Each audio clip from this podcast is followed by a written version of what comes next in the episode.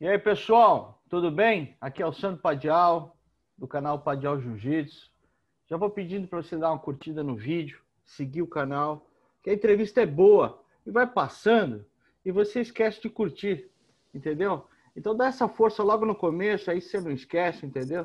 E hoje, olha com o que, que eu tô aqui, ó, Valdomiro Pérez Júnior, uma figuraça muito importante no jiu-jitsu brasileiro, de São Paulo, assim, um, um dos pioneiros ali dessa, vamos dizer, nova geração, que já nem é nova assim, né? Do jiu-jitsu, que, que botou a bandeira mesmo desse jiu-jitsu em São Paulo. E desde 99 já está nos Estados Unidos, hoje reside na Califórnia. Eu, eu, eu chamei ele de Júnior, né? Porque eu conheci ele na, na Companhia Atlética, né? Até tocar a camiseta lá. Foi meu professor lá por volta de 98, até o, até o ano que ele foi embora. Júnior, grande prazer estar aqui no nosso canal. Dá um, dá um salve aí para a galera. Prazer é meu, Sandro. É sempre bom estar em contato né, com o pessoal que, da antiga, né? 30 anos atrás, não, 20 anos atrás, isso, e um pouquinho mais. E faz um tempo que eu estou fora do Brasil, então eu visito às vezes, mas é super legal ter um contato com a galera. Júnior, é, daqui a pouco é, vai entrar aqui o Moisés Murad, né? Dispensa a apresentação, vai entrar aqui no bate-papo. Mas e aí vamos falar um pouco mais da, das histórias aí que, que eles que eles vão puxar juntos aí, né?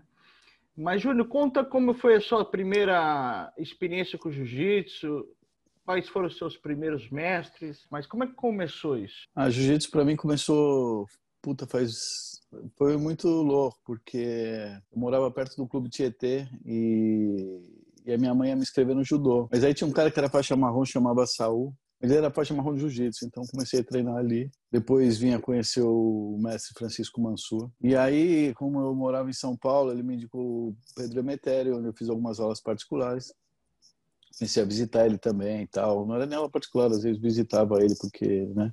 E aí, como a minha eu tinha muitos amigos no Rio de Janeiro e tudo, eu comecei a treinar muito com o John Moreira, né? E eu treinava com o Cláudio França, o Marcos Vinícius, esse pessoal quando eles eram faixa azul, né? Isso faz tempo. E aí eu acabei conhecendo o Marcelo. E aí, pô, quando ele veio para São Paulo, estreitou nossa amizade, o treinamento, né? Para quem não sabe, aqui o Marcelo Bering, né? Isso, Marcelo Bering. E ali é o que eu considero meu mestre, onde eu realmente aprendi jiu-jitsu mesmo, um cara que se dedicou para mim muitos anos, assim, de em cima de me fazer um bom lutador, um bom professor, entender a técnica do jiu-jitsu, o que era arte marcial. Então foi bem por ali mesmo. Agora, mestre, você pegou o Marcelo logo no início aqui que ele estava começando em São Paulo, né? Foi um dos primeiros, ou talvez o primeiro aluno dele, é isso?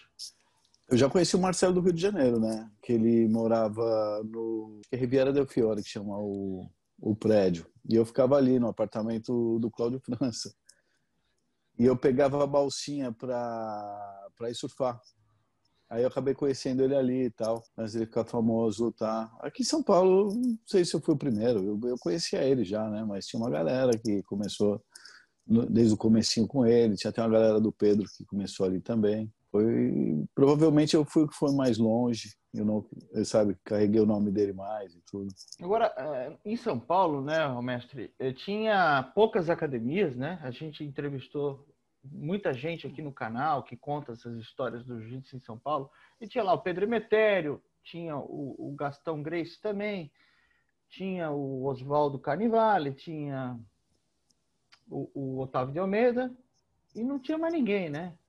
Antes dos Bering chegar, né? E eu diria assim, né, que quando o mestre, o grande mestre Flávio, Marcelo, chegaram aqui, começou uma nova era do jiu-jitsu paulista, é isso? Isso vou te dizer, tinha até umas coisas bizarras, porque naquele tempo era muito difícil achar uma academia de jiu-jitsu em São Paulo, então eu pegava páginas amarelas, onde eu via jiu-jitsu, eu dava uma checada, né, você liga tal. Eu acabei ligando para algumas academias e eles falavam, não, jiu-jitsu é uma coisa antiquada, agora a gente dá aula de judô. Eu explicava, eu sei o que é judô, mas, pô, tô querendo não, tal. Eles davam esse corte ali.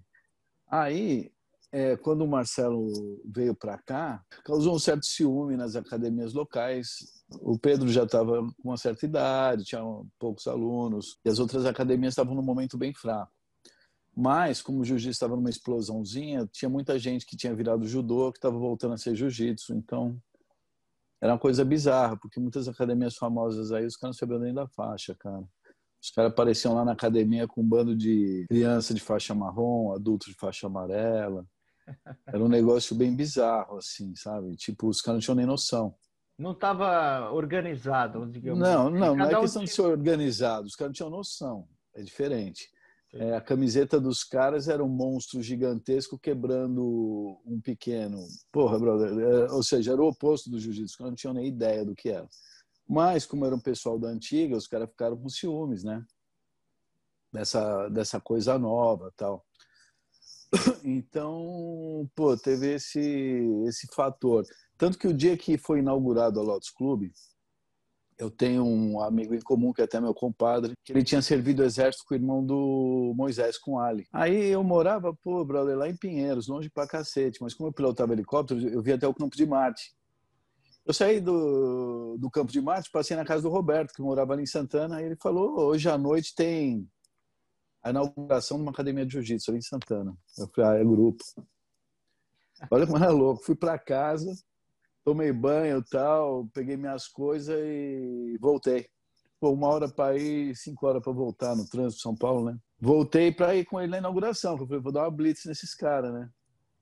Aí quando eu cheguei lá, eu fiquei de cara, porque, pô, Moisés manja muito, né, cara? Pô, o cara faz chamar mas ele é nervoso. Moisés sabe muito jiu-jitsu, ele, porra, é, era uma, ele tinha umas coisas que eu nunca tinha visto na vida, né? Que levava de energia, moinho, cacete, que ele sabe, e, pô, foi o primeiro impacto. E aí eu vi aula de jiu-jitsu, eu vi que os caras sabiam pra caramba. Ou seja, eu conheci o Moisés na inauguração da academia dele. Quer dizer, existia, existia gente de verdade também, né, em São Paulo, né? Sim, Só... claro, não, Pedro Emetério, é. o Otávio de Almeida, esses caras, meu, o Otávio de Almeida pai, o cara, meu, era um cara fora da, da real.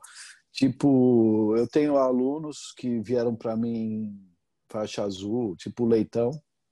O Leitão treina desde criança, era um do mestre Otávio. O cara ligava toda noite para todos os pais, o, o fulano já está na cama, isso, aquilo. O cara realmente era um educador.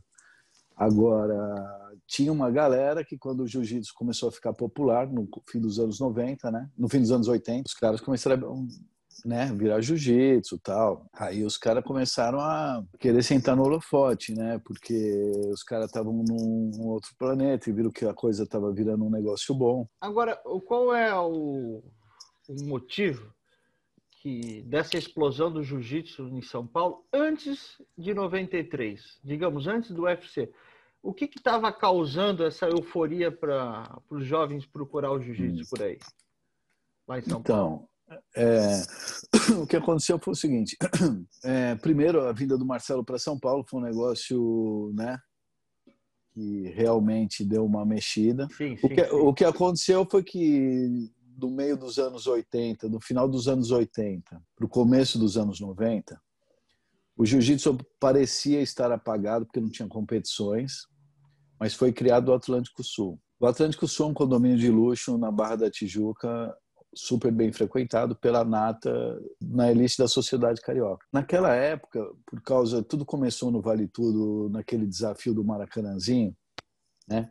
Teve o desafio do Maracanãzinho, depois teve as lutas ali do Rickson com o Molina, sei lá, o nome do cara. Do Marcelo com o Molina, né? Não, Marcelo, desculpa, Marcelo Molina, o Rickson com o Hugo. Duarte. Oh, oh. A da praia a da academia tal. Isso aí, tipo, já mexeu com uma, uma parte da sociedade carioca, que eram os intelectuais, que eram os artistas, que eram as pessoas de vanguarda, entendeu? Então, o pessoalzinho da moda de elite. Ou seja, quando o Atlântico Sul começou a fazer o campeonato, era o público era só mulheres maravilhosas, vestidas como se tivessem ido para uma festa, artista e intelectual.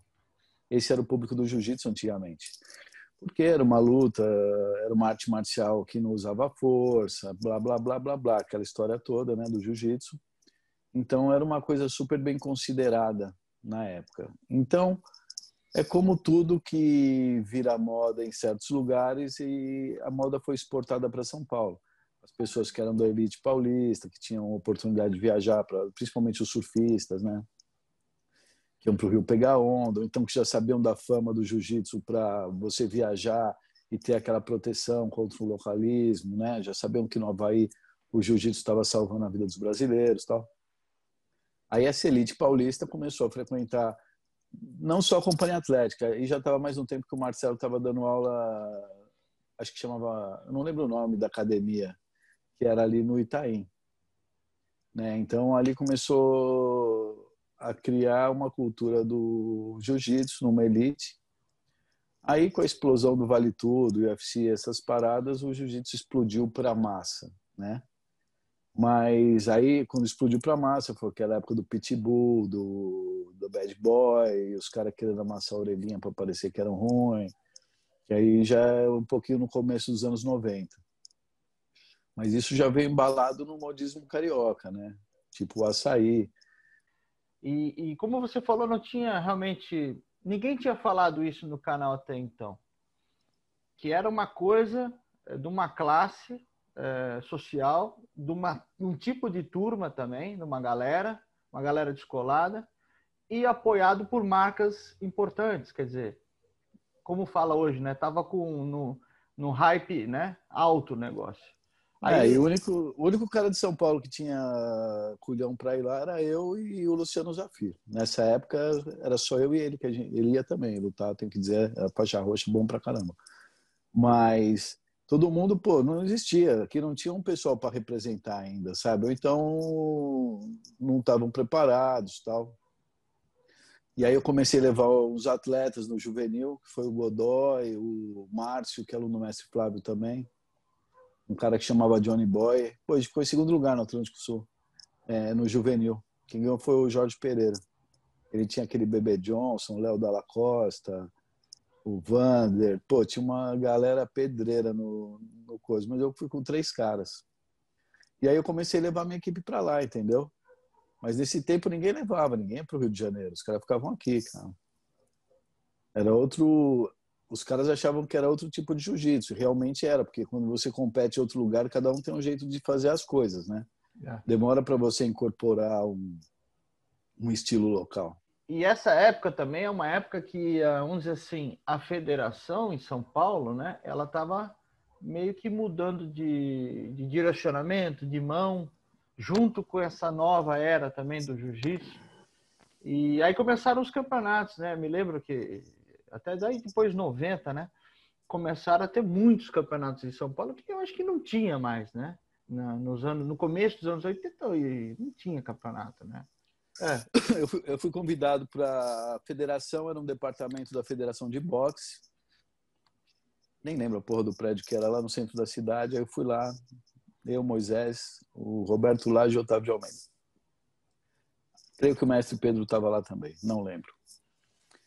Ali foi feita uma outra coisa, tal, e os caras não tinham a menor noção de nada. Então o Moisés era um cara, um visionário, o Moisés falou: Meu, eu faço, eu assumo fazer um campeonato. Aí a gente fez o Paulista lá, Pedro Emetério, o Mestre Otávio de Almeida, não lembro, tenho que ver. Mas como eu tinha trabalhava na companhia atlética, eu tinha vários patrocinadores bons, eu, eu arrumei uns patrocinadores para o evento. E aí a gente fez ali no Tietê o, esse evento. Aí começamos a fazer alguns eventos e os caras resolveram fundar a federação. Quando fundou a federação, não lembro o nome da cidade do interior, brother, que foi feita essa votação. Mas foi numa final de brasileiro que o Palmeiras foi campeão brasileiro. Eu lembro que eu assisti na casa do macaco isso. A gente foi para votação. Tinha umas 20 pessoas, 25. E eu e o Moisés ganhamos por unanimidade. Só, só, não, só perdemos porque os dois caras que estavam competindo contra a gente votaram neles mesmo e o mestre Flávio falou: vou votar nos caras para não ficar mal. Mas a gente ganhou por unanimidade. E aí, pô, brother, é engraçado falar isso, mas o Moisés era um cara extremamente visionário, bro. Ele chegou um momento que ele falou assim, ó, se a gente só fizer campeonato aqui em São Paulo, a gente vai matar de fome os professores do interior, porque na realidade no interior ele não tinha chegado o jiu-jitsu, né?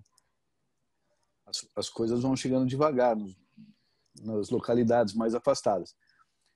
Então ele criou um circuito paulista que você tinha uma etapa em vários lugares do interior, o que foi uma coisa fantástica, porque porra, classifica para a final, o cara chega numa cidade que não tem ninguém, uma vez por ano vai encher de gente os hotéis, restaurante, pô, as pessoas da cidade começam a querer competir. Dá aquele agito, né? É ganhar, ganhar. O prefeito começa a te amar, a comunidade começa a te amar, começa a mandar atletas. É um negócio impressionante. E aí o jiu-jitsu em São Paulo começou a crescer pra caramba, cara. É um negócio impressionante. Aí chegou um dia, mano, que, porra, os caras na reunião, os caras achando que eu e o Moisés estavam ficando ricos. A gente não punha um centavo. Um centavo no bolso, te garanto, pagava no fim das contas. Que a nossa missão ali era. Difundir, né? Era difundir o jiu-jitsu. Eu claro. e o cara, dois caras super jovens, dois idiotas, sabe, idealista. E aquela velharada toda querendo ganhar dinheiro, né, bro? Os caras querendo poder, aparecer, melancia no pescoço. Aí chegou um dia que, antes da reunião, eu já estava ali ouvindo, porra, ninguém, é, pô, tem que viajar de fim de semana para outros lugares, tinha que fazer só em São Paulo, isso, aquilo, aquilo, outro. Vagabundo egoísta, né, cara? Estrelinha. Isso, aquilo, e aqueles caras que nunca fizeram bosta nenhuma na vida reclamando. Eu acho que Moisés, Moisés, a gente não precisa disso, cara. Vamos entregar essa parada, deixa esses caras se puder. Vamos entregar para eles a federação, bro. Deixa esses caras fazer essa parada, que esses caras estão muito chatos. Tenho mais o que fazer da minha vida eu já tinha um time grande, já tinha uma porrada de coisa na minha vida acontecendo, não queria ficar perdendo mais tempo. Aí a gente entregou para esses caras, Entendi. Federação Paulista. E aí, pô, no começo o pessoal fala que é bom agora, mas no começo os caras não tinham a menor noção, então o negócio estava indo bem mal. E aí o Moisés resolveu fundar outra federação Pra falar a verdade, o Carlinhos Grace me ligou um dia 11 horas da noite, botou uma pilha para fazer. Falou, pô, faz mesmo, meu, que não sei o que, esses caras são os mó mané. Só que aí no decorrer da carruagem, né? Acabaram as, os lados mudando de lado, mas o Moisés montou a festa, porque eu achei super interessante na época, eu gostei pra caramba, não sei como acontece hoje em dia, mas na época era bem legal, era uma alternativa disciplinada, numa época que não tinha disciplina nos campeonatos, né? Sim, sim. Mas foi mais ou menos assim o começo do jiu-jitsu ali. E me fala uma coisa, eu me lembro bem, é, nessa época lá, 96 ou 97, tinha também um evento de vale tudo, né? Aquele freestyle. E, e, um dos teus grandes alunos aí, né? O Macaco foi teu aluno, não foi? Ele lutava foi. lá, né? E ficou ele muito, ele ficou muito famoso lá. Pô, me lembro que na época do, do VHS ia nas locadoras locar. Lá em São Paulo tinha isso aí para locar nas locadoras. Porra, o cara era agressivo. Conta um pouco dessa época, porque o cara que estava no jiu-jitsu naquela época, ele estava fazendo um campeonato e vale tudo, quer dizer, ele estava botando os alunos no vale tudo, botando os alunos no campeonato interior, montando a academia, era uma loucura, né? Muito diferente hoje, né? É, porra, o jiu-jitsu é uma arte marcial, para mim, né? Jiu-jitsu é arte marcial, não para mim, pra... é um fato. O jiu-jitsu esporte é outra coisa que derivado, mas é não é arte marcial. Tem o jiu-jitsu esporte. Eu aprendi jiu-jitsu arte marcial, sempre aprendi defesa pessoal, vale tudo, todos os dias. A aula do Marcelo era uma aula de jiu-jitsu arte marcial e o chão também. O foi sempre a diretriz da minha academia. E esse campeonato aí, o circuito brasileiro de. de freestyle. Tinha um nome, é, de freestyle, mas tinha outra coisa junto que não lembro, que era engraçadão. É, era um atleta representando cada modalidade. Então a gente entrava ali para mostrar que o jiu-jitsu era melhor que as outras modalidades, né? Sim. Só podia entrar um jiu-jitsu por categoria ou dois. Acho que era um ou dois, sei lá mas é, eram lados diferentes da chave, mas eu acho que era um só por modalidade. Então, quer dizer, esse era a batida da minha academia. Lógico que a gente competia jiu-jitsu esporte também. mas as pessoas aprendiam tudo, né? Jiu-jitsu esporte, arte marcial, defesa pessoal. Circuito Brasileiro de Lutas Freestyle. É, é Já puxei. é, a parada é o seguinte, e era engraçadão, com o cara que era o locutor, ele não sabia nem falar, né? Circuito Brasileiro de Lutas Freestyle. Puta, cara, era muito engraçado. Mas eu vou dizer, até hoje, minhas aulas, minha academia, meus atletas, meus faixa preta são formados em jiu-jitsu arte marcial. Tem que saber defesa pessoal, tem que saber lutar.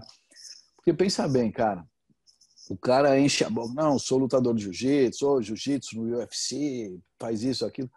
Meu irmão, jiu-jitsu só é famoso porque a gente tem noção de vale tudo, porque a gente tem noção de luta de rua que dá noção do vale tudo dentro de um cage, e dá no, defesa pessoal que dá noção de se defender. Ficar deitando com a bundinha no chão e levantando a perninha não é vale tudo, não é jiu-jitsu. É coisa para apelão que não tem a menor noção. Claro. E aí o cara pega, pô, somos famosos pra caramba, meu irmão, o que, que você faz pra, pelo jiu-jitsu? Porra nenhuma, brother. Você não faz nada, você, você atrapalha o jiu-jitsu. O cara que só ensina jiu-jitsu esporte, infelizmente, ele está degenerando o esporte. Exemplo, que me, é, me desculpe os professores de taekwondo, mas é o que aconteceu com o taekwondo. O taekwondo no passado devia ser um negócio fenomenal, que eu vi aquele teu amigo meu Joe Rogan, eu vi ensinando o George St. Pierre, na garagem da casa dele. Chutes e, e, que, e joelhada, que eu falei, caraca, mano. O George St. Pierre ficou de cara olhando e falou, pô, nunca vi isso na minha vida. Esse chute no queixo com Anderson Silva, Andodano e tudo, pô, eu já tava, tinha visto o Joe Rogan fazer um tempão. Aquele chute de bico na costela. Ou seja, o taekwondo já foi bom. As regras de esporte e taekwondo transformaram numa coisa ridícula. Assim como o jiu-jitsu. Porra, brother, o jiu-jitsu hoje em dia é uma coisa ridícula, porque as regras transformaram numa luta. Pensa bem, se eu sou campeão mundial, te levo para assistir, você nunca assistiu, você fala, meu, coisa horrível. Um é. cara com a bunda no chão, o outro ali, e ninguém luta em pé, ninguém sai na mão. Não, me desculpa, tem uns caras que saem na mão, tipo aquele bochecha é impressionante, cara. O cara é casca grossa, cai para dentro. Agora, tem umas categorias que os Mas caras são bizonhos. São alguns pontos fora da curva, né? Digamos assim. É, são alguns pontos fora da curva. E aí os caras começam, ah, mas não pode isso, não pode aquilo, não pode aquilo outro. Ó, não vou nem falar eu estou falando isso. Eu já fui um ignorante também.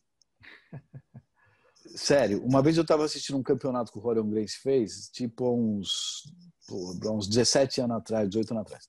Eu sei, aqueles que não valiam ponto, né? É. Eu, eu assistindo do lado do mestre Hélio, que puta, tava todo mundo alugando, ele chegando junto, eu colei no cara porque eu já conhecia, meu, não deixei ninguém chegar, sabe, para deixar o... ele ali quietinho. Então assisti o, campeonato junto com o mestre Hélio, uma honra tremenda, até me deixou fazer entrevista aquele dia que tem na minha mídia, mas foi fantástico, porque eu tive uma aula, uma aula, brother, de jiu-jitsu, arte marcial eu, dentro da minha ignorância, teve alguns momentos que eu. Por exemplo, uma hora teve um momento que o neto dele estava lutando com um cara que chama Cameron, casca duríssimo do Ralph. O neto dele meteu uma batistaca e mandou o Cameron para o hospital. Eu falei, mestre, o que, que o senhor acha disso? Ele falou, meu filho, se eu estiver na rua, o cara me fechar na guarda ou no triângulo, eu vou meter ele na, na, no chão. Se você não treina para isso, você nunca vai saber defender. Sim, Puta, brother. Eu lembro antigamente, o Marcelo, o Rickson, esses caras lutavam com os judocas. Os caras põem no triângulo, os caras da batistaca. Podia... Os caras saíam por e quebravam o braço do cara. Vi vários. Isso só acontecia porque os caras treinavam para isso. Claro. Hoje em dia ninguém mais treina para isso. Hoje em dia os caras não treinam mais para nada, os caras treinam mais queda, porque pô, os caras levaram a queda para um lugar que não vale ponto.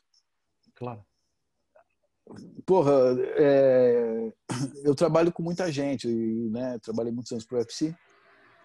Então aparece muito lutador, muito faixa preta de outros lugares, né? Academia grande e tal.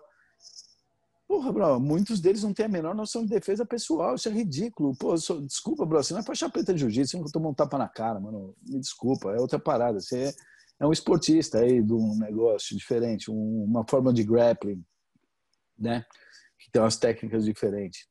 Agora, mestre, eu acho que o pessoal até tem, tem receio de falar isso, mas a grande verdade é isso que você está falando. O pessoal do jiu-jitsu não sabe mais da queda, vai procurar outros, outras artes para até para complementar porque não sabe. Não, não sabe mais defesa pessoal e estava desacostumado com chaves de perna e tornozelo. Agora voltaram a colocar esse negócio na cabeça, né? Essa é a verdade, né? A introdução dos Estados Unidos no mundo do jiu-jitsu né? Lá pro sei lá, no meio dos anos 90, mais ou menos com o João Moreira, os Machados, depois o Marcos Vinícius, Carson, pessoal.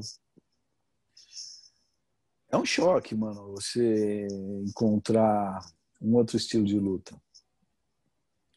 Porque o wrestler é um pé no sapato também, até a gente aprender a trabalhar naquela guarda, daquela postura dentro da guarda dos caras, demorou alguns anos, né?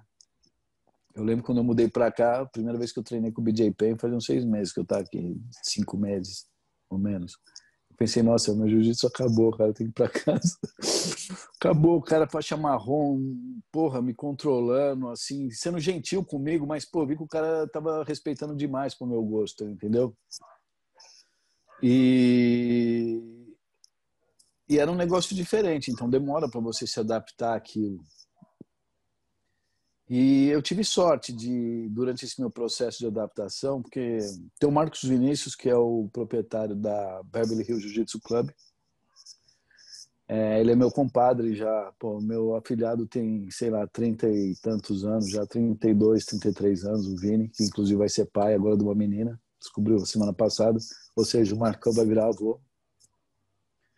E pô, a academia do cara era o centro no passado. Treinava Mark Kerr, Mark Coleman, Bas Rutten, Marco Ruas, Amir Peretz, Fabrício Verdun. Pô, cara de verdade. Né? grossa. Né? Os caras de verdade. Antes, o Fabrício veio depois. Então, eu tive a oportunidade de ver essa transição, você entendeu? Da técnica encaixando ali. E, e aí, foi ali que acho que começou uma evolução não só do jiu-jitsu, mas também do MMA. Porque Agora, os wrestlers o... aprenderam a trabalhar dentro da guarda, né? É, digamos o seguinte, para a gente tentar fazer um, um, encaixe com o que a gente estava falando. Se o cara nessa época não tivesse com, com um jiu-jitsu bem completo, o negócio ia ser muito, muito pior, né? Não sabendo o que dar, não sabendo um jiu-jitsu completasse. Não é só eu, isso, né? Porque eu cara? acho que essa. Eu esqueci o nome. Eu, eu, esqueci o nome, que outro maluco que treinava ali, Oleg Tatarov. Ah, o Tatarov era Porra. fera, cara. Não, o cara, pô, sambo leg lock de tudo quanto é lugar. É verdade. Inclusive, é, é impressionante. Um dos primeiros faixa preta do Marco, o Marcos Vinícius, ele é um judoca também. Primeiro faixa preta de jiu-jitsu dele, eu acho que chama Mark que era um faixa preta russo de judô. Então, a academia do Marco sempre teve um parâmetro muito grande de judô. E. Porra, eu tô tentando lembrar o nome do outro judoca que tinha ali.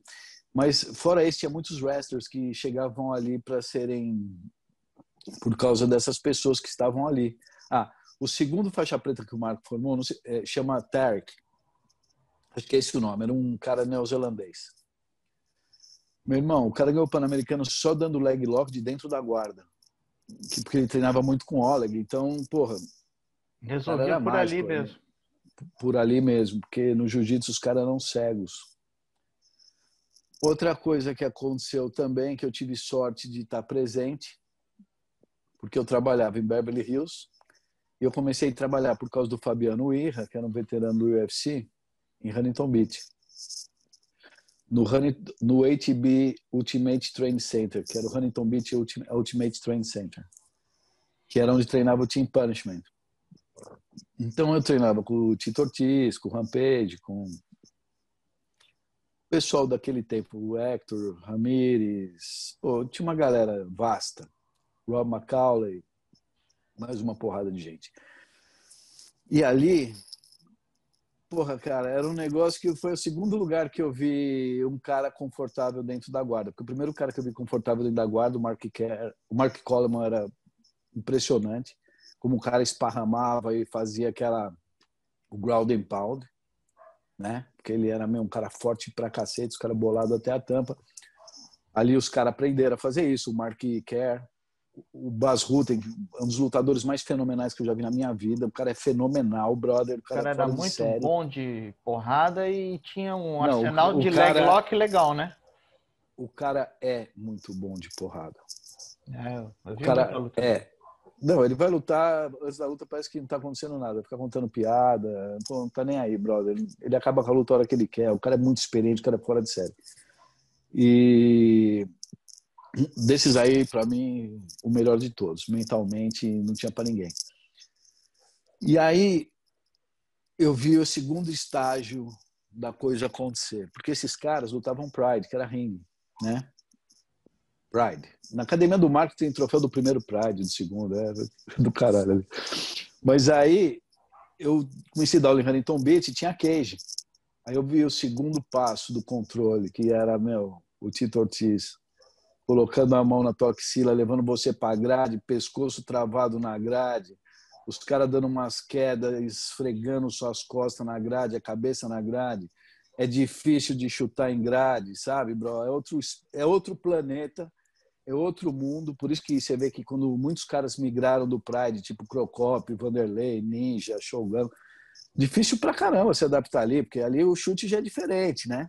O Pride é quadrado, o ringue você dá um você põe o cara no canto ali, a hora que o cara vai escapar, você mete a cabeça pro lado que você mete o chute na cabeça. No, no cage não dá, você tá colado no cage ali, não dá para chutar grade, né?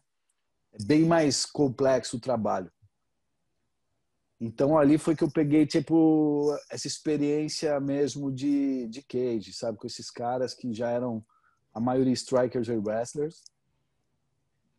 E, pô, foi super interessante ver essa transição, sabe, essa evolução toda do jiu-jitsu, do vale tudo. E, e o mestre, foi bem e legal. Você, e você foi é, o, o, o treinador de jiu-jitsu dessa galera toda?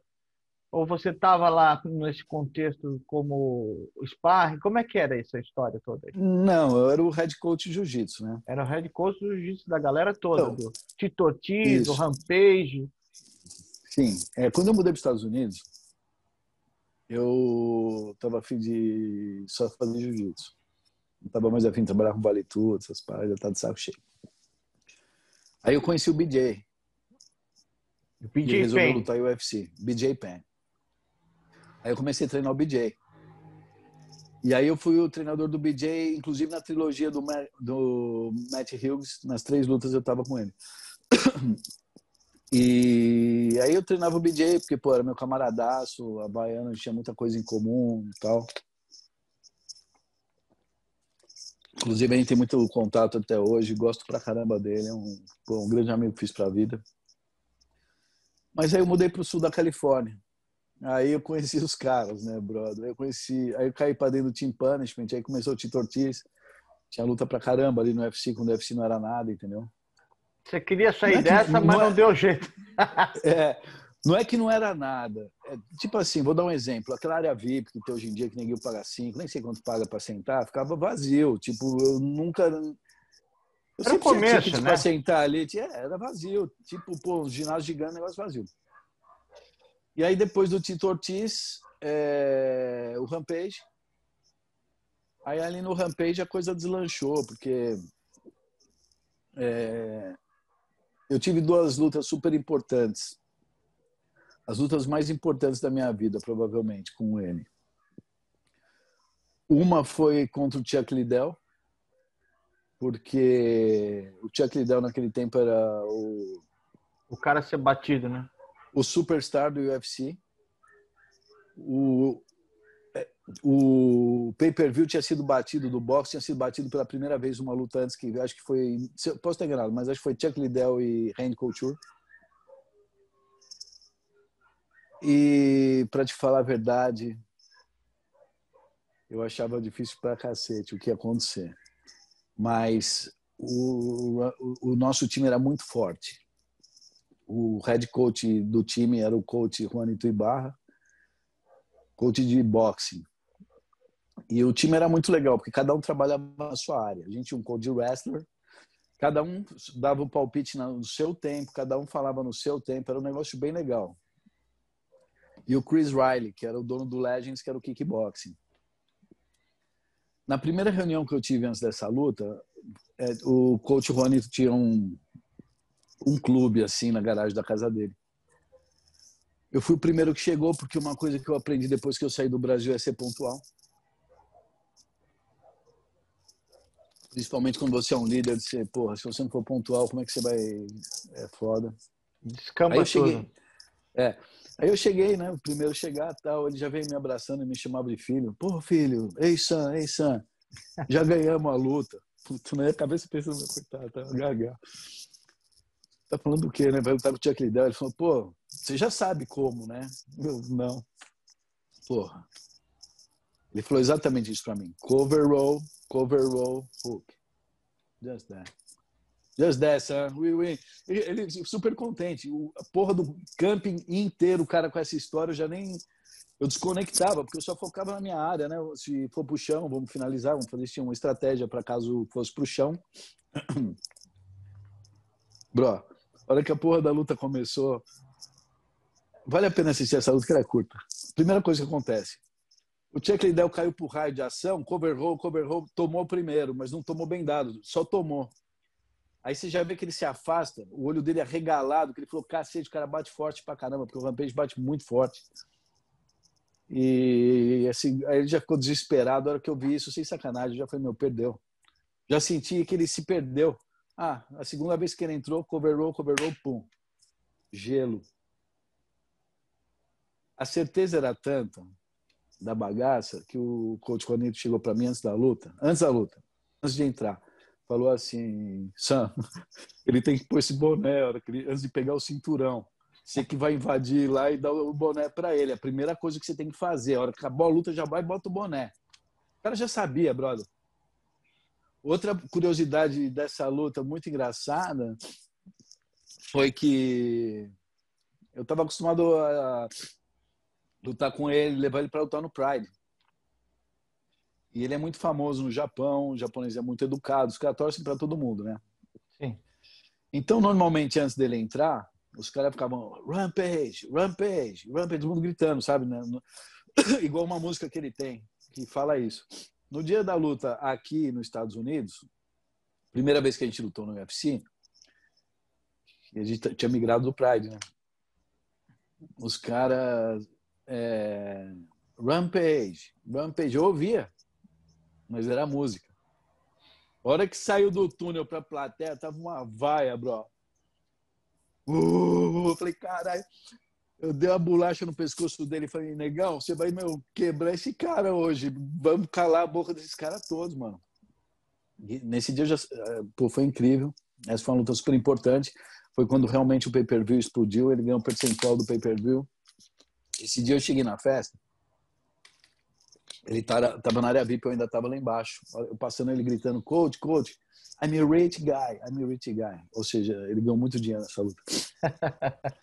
e a, a segunda luta, mais, que eu acho que é a mais importante da minha história, provavelmente uma da história do esporte, principalmente para o jiu-jitsu, foi quando teve a unificação do cinturão do Pride com o cinturão do UFC porque em certo momento da vida o UFC comprou o Pride. E até então o Pride teve um tempo que era o mais importante, aí o UFC começou a ser o mais importante, mas tinha os dois pesos, né? Então o UFC resolveu é, fazer a. Como é que eu vou te falar? A unificação do cinturão, do Pride com o do UFC. E foi a primeira luta que foi de graça na televisão, foi no Spike canal, Spike TV. Foi Rampage em Dan Henderson, em Londres. No Taço, né? Isso. E se você assiste, tipo. É... O DVD tem o backstage, isso aí deve ter no YouTube, né? Backstage desse campeonato. Coletiva de imprensa primeiro, Dana White. Pô, todo mundo falava de Vanderlei e sei lá mais quem. É, esse, e Chuck Liddell. Esses são os caras que ganharam dos dois, essa é a luta mais importante da história. E os caras chegando os dois falando que era a luta mais importante da vida deles, o caramba.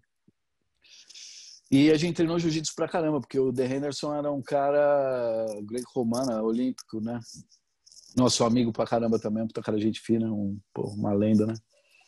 E aí... Nunca tinha sido nocauteado também, né? Acho. É, nunca. Até então nunca. Tinha nocauteado o Vanderlei ou o Crocop, sei lá. Tinha os dois cinturões do Pride nessa época.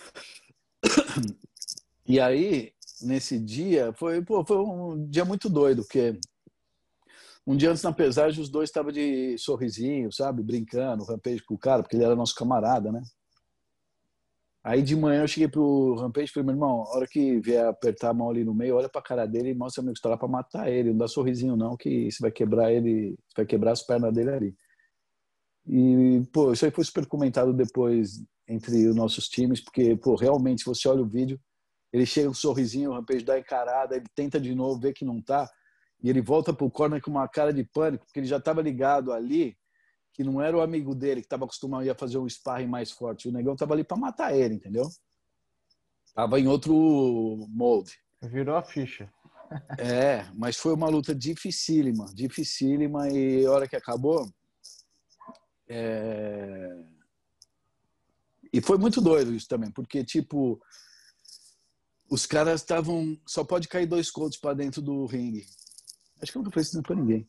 É... E aí eram cinco rounds. Os dois primeiros rounds só aconteceu bosta. Tava entrando o coach de boxe e o coach de wrestling. Aí o Juanito, que era o coach de boxe, falou: Meu, você que cai para dentro agora que não tá dando certo. Aí eu comecei a cair para dentro. Sei lá se consegui arrumar ou não, mas aconteceu essa situação na luta. Aí a hora que acabou a luta, eu tava ali, bro, nem ouvi isso, eu fiquei sabendo depois, tá ligado? Tava ali mesmo, agradecendo a Deus ter dado certo. E o, de, o Joe Rogan entrevistando ele, aí, pá, pá, pá, pô, fiquei impressionado com o seu chão. Ele mandou, pô, muita gente não sabe, mas eu faço jiu-jitsu. Meu coach júnior, trabalho pra caramba, pá, pá, umas paradas assim. Ou seja, a luta mais importante da história do jiu-jitsu, do jiu-jitsu não, do MMA, o cara mencionou jiu-jitsu. Isso é do cacete, um cara que era um wrestler, né? É um cara do jiu-jitsu chegando lá, ah, usei jiu-jitsu. Não, um cara do wrestler chegou ali na entrevista depois da luta e falou a mesma coisa. Meu truque foi me preparar para lutar jiu-jitsu, tal, isso, aquilo, aquilo outro. É, quando um aí... cara que deu de outra modalidade de grappling enaltece o jiu-jitsu, realmente é um grande negócio, né? É, eu achei ali. E foi também o dia que eu resolvi me aposentar como treinador. Não foi minha última luta com ele, mas quando eu decidi me aposentar, porque. Ah o dia que eu fui para a festa, foi uma coisa engraçadíssima.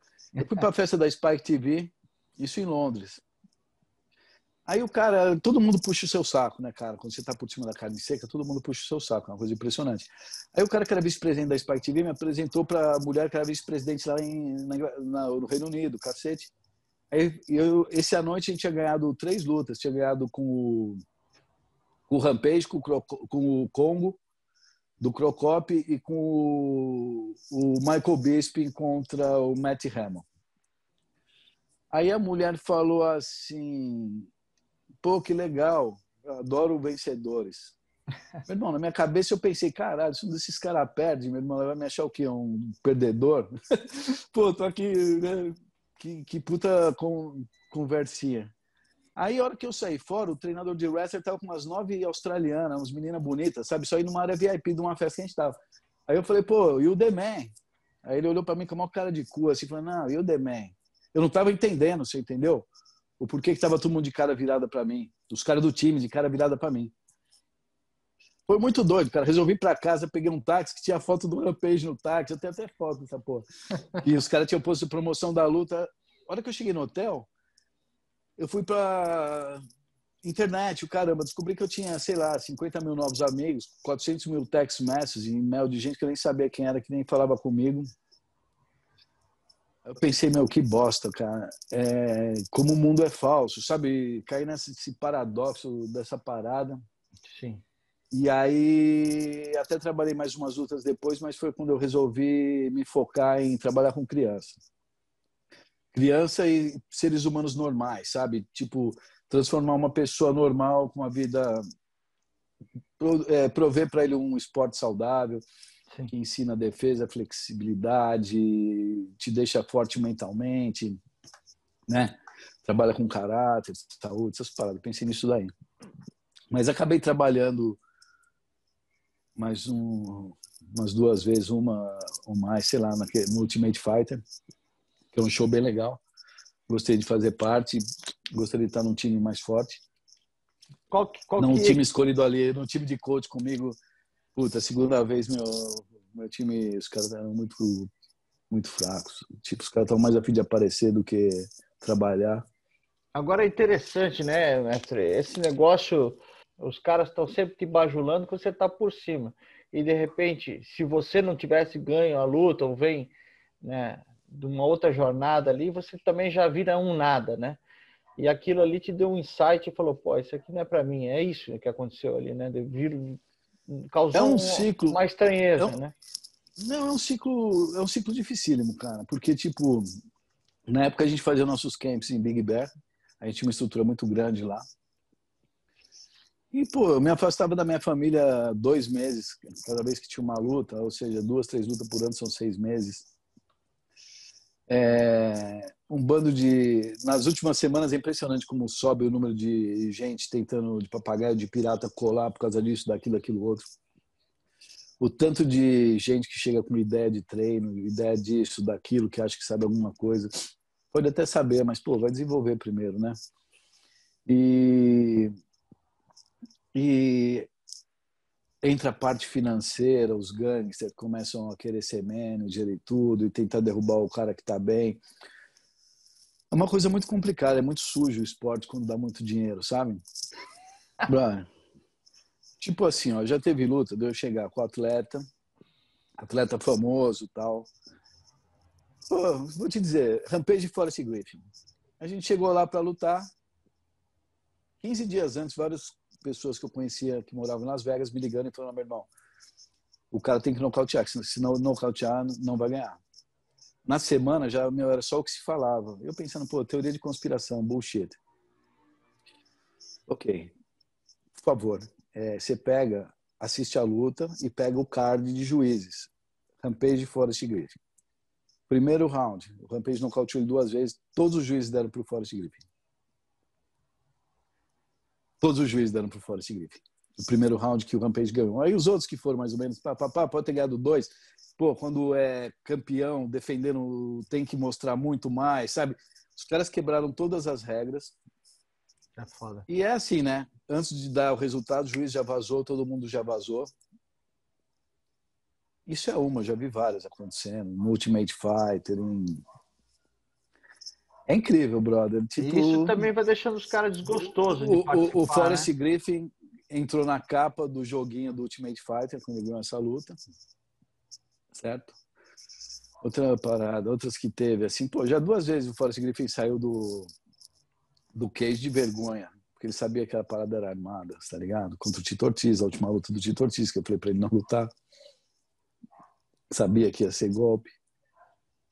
E no antigo Pride também, vi várias vezes a gente fechando a luta ali. Já falei isso antes. É, era assim: é 100 mil dólares para lutar. Não, 100 mil dólares para ganhar, 120 mil dólares para perder. Aí você fala o quê? Maybe, o cara vai falar, provavelmente meu inglês não é muito bom. Eu já ouvi duas vezes a mesma, a mesma piadinha. Provavelmente meu inglês não é muito bom, eu vou falar mais uma vez. São 100 mil dólares para ganhar, 120 mil dólares para perder. E vou lembrar mais uma coisa: um cartão amarelo são 20%, dois cartões amarelos são 40%. 40% de 100 mil dólares são 60, você não sabe fazer conta. O cara já te manda assim mesmo na lata antes da luta. Isso no Japão. Loucura. Né? É, aí, mano, pô, você tá ligado? Não vale a pena. É muita. Mas é tudo o ego, né, cara? O ego é o maior inimigo do homem, cara. O ego é uma coisa. E, com, e como é que tá o mundo hoje do, do MMA? Você falou que tá focado nas crianças e, e dá aula de jiu-jitsu para pessoas normais, né? Não lutadores. Mas como é uhum. que tá para a gente finalizar esse ciclo aí desse, do, do, do, MMA? Como é que você vê isso hoje? Esse negócio está em decadência? Ainda é ascensão? Porra, meu, o MMA é um negócio hoje em dia que é um esporte que veio para ficar. Vou te dar um exemplo, cara. Quando eu trabalhei na Season 10 do Ultimate Fighter, era peso pesado, tinham só 16 atletas, porque eles não acharam 18 atletas. Quando eu trabalhei na Season 7, não lembro se era médio ou meio pesado, acho que era médio, peso médio, meio pesado, não lembro, brother. Acho que era meio pesado. Vieram tudo selecionadinho já, sabe? Já tinha, não teve triagem, não teve porra nenhuma. Hoje em dia, quantas mil pessoas fazem a triagem de um Ultimate Fighter? 20 mil. É uma loucura, né? Tá ligado? É outro mundo, cara. É um esporte que meu, hoje é representado em todo lugar do mundo. Antigamente você não pode lutar aqui, não pode lutar ali. Hoje em dia é um esporte gigante não creio que tenha. Não sei como está financeiramente para um cara nível médio-baixo, deve estar tá bem ruim. Um cara nível alto, como em qualquer esporte, ganha bem. Mas deixa eu mudar minha pergunta então, porque assim, eu acredito que há uns 10 anos atrás, se você perguntasse para 10 a cada 10 homens, todos estavam vendo as lutas. Pelo menos eu estou falando aqui num, numa realidade Brasil, né? Hoje em dia, parece que ficou mais segmentado. Ficaram aqueles que gostam de ver, continuam vendo, e aquela grande maioria que estava ah, vendo por um, uma questão mais de lutadores brasileiros ou uma moda do momento, esse, esse pessoal correu, não está vendo mais, né? Você Aqui acha é que... diferente. Aqui é bem diferente. Aqui, tipo, tem um público, tem um público que de repente o cara não vai nem na academia, o cara pô, mora no meio do negócio e o cara é aficionado do esporte. Uma coisa que acontece aqui nos Estados Unidos, tem muitos estados que não tem é nível de coach. Não, não é proibido, não tem um nível de professores e treinadores bons. Mas evento tem todos os estados, assim, evento Tipo de fundo de quintal, o cara aluga um galpão. É um negócio impressionante, crescente a olhos vistos. E mesmo essas categorias de Master e tudo nos outros campeonatos, tipo é, Bela Tour. Por exemplo, outro dia lutou o Tito Ortiz com o Chuck Liddell. O Bellator estava fazendo, né? Ou ainda tem feito essas lutas assim, resgatando essa galera aí, né? Bellator é da Paramount. Ou seja, os caras têm um monte de emissoras de TV, os caras não têm dinheiro pra caramba. Os caras fazem eventos. O dia que eu, o Tito Ortiz treina comigo lá, os filhos dele também. Quer dizer, antes da pandemia. O dia que eu vi a pesagem do Tito Ortiz com o Chuck Liddell, porra, brother, era uma diferença de seres humanos. Um treinando pra caramba e um sem treinar. Engraçado, né? Depois que os caras estão uns 40 e poucos anos de idade, a coisa fica diferente. Eu sabia que o Tito Ortiz ia matar ali. Uma outra luta que foi interessante, que eu lembrei dessa parada de Londres aí, o Sheik Congo ia lutar com o Micro Crocop. E aí na primeira reunião que teve, o coach, o Rampage ia lutar com o The Henderson, né? O coach Juanito chegou para mim e falou assim, Ei, Sam, não se precisa se preocupar com o Congo. Não ensina porra nenhuma para ele que ele já ganhou. Na minha cabeça eu pensei, se tiver louco, meu. Ruim que o cara ganhou do Mixo Crocop, porque o Congo é striker também, né? Aí ele falou, eu falei, ele falou, você já sabe, né? Eu não, não sei. É assim, ó. Ele falou, o Crocop só chuta de esquerda. E ele bate de esquerda. Ele chuta e bate de esquerda. Então, o Congo só vai andar para a esquerda. Aí o cara nunca vai conseguir colocar o chute nele. Ok. Um dia antes da luta, eu cheguei da pesagem fui tomar banho. Meu hotel era de frente para o rio ali, em frente o, o London Eye, que é aquela montanha russa gigante. Roda gigante. E, e, e, tem um, tinha uma ruazinha, assim, um becozinho entre o rio e o hotel. Acabei de tomar banho, tava de toalha ainda, cara. Aí fui dar uma olhada assim na vista, né? Bonito pra caramba. Eu vi o Crocop bater no manopla na rua, só chutando de esquerda. Eu liguei pro quarto do Como, falei, brother, vem aqui que você ganhou a luta. Aí a hora que eu entrei, ele pensou que eu tava brincando, pensou que eu tava trolando ele. Ele, oh, coach, tipo... meu irmão, olha lá. Ele olhou, ele ficou de cara e falou: Eu vou ganhar a luta. Eu falei: é, Já ganhou. Pode ir embora, não quero mais nem falar com você. Foi assim mesmo. Eu falei: Meu, pode ir embora, não precisamos mais. Não vou nem entrar no seu. Não vou nem entrar no corner.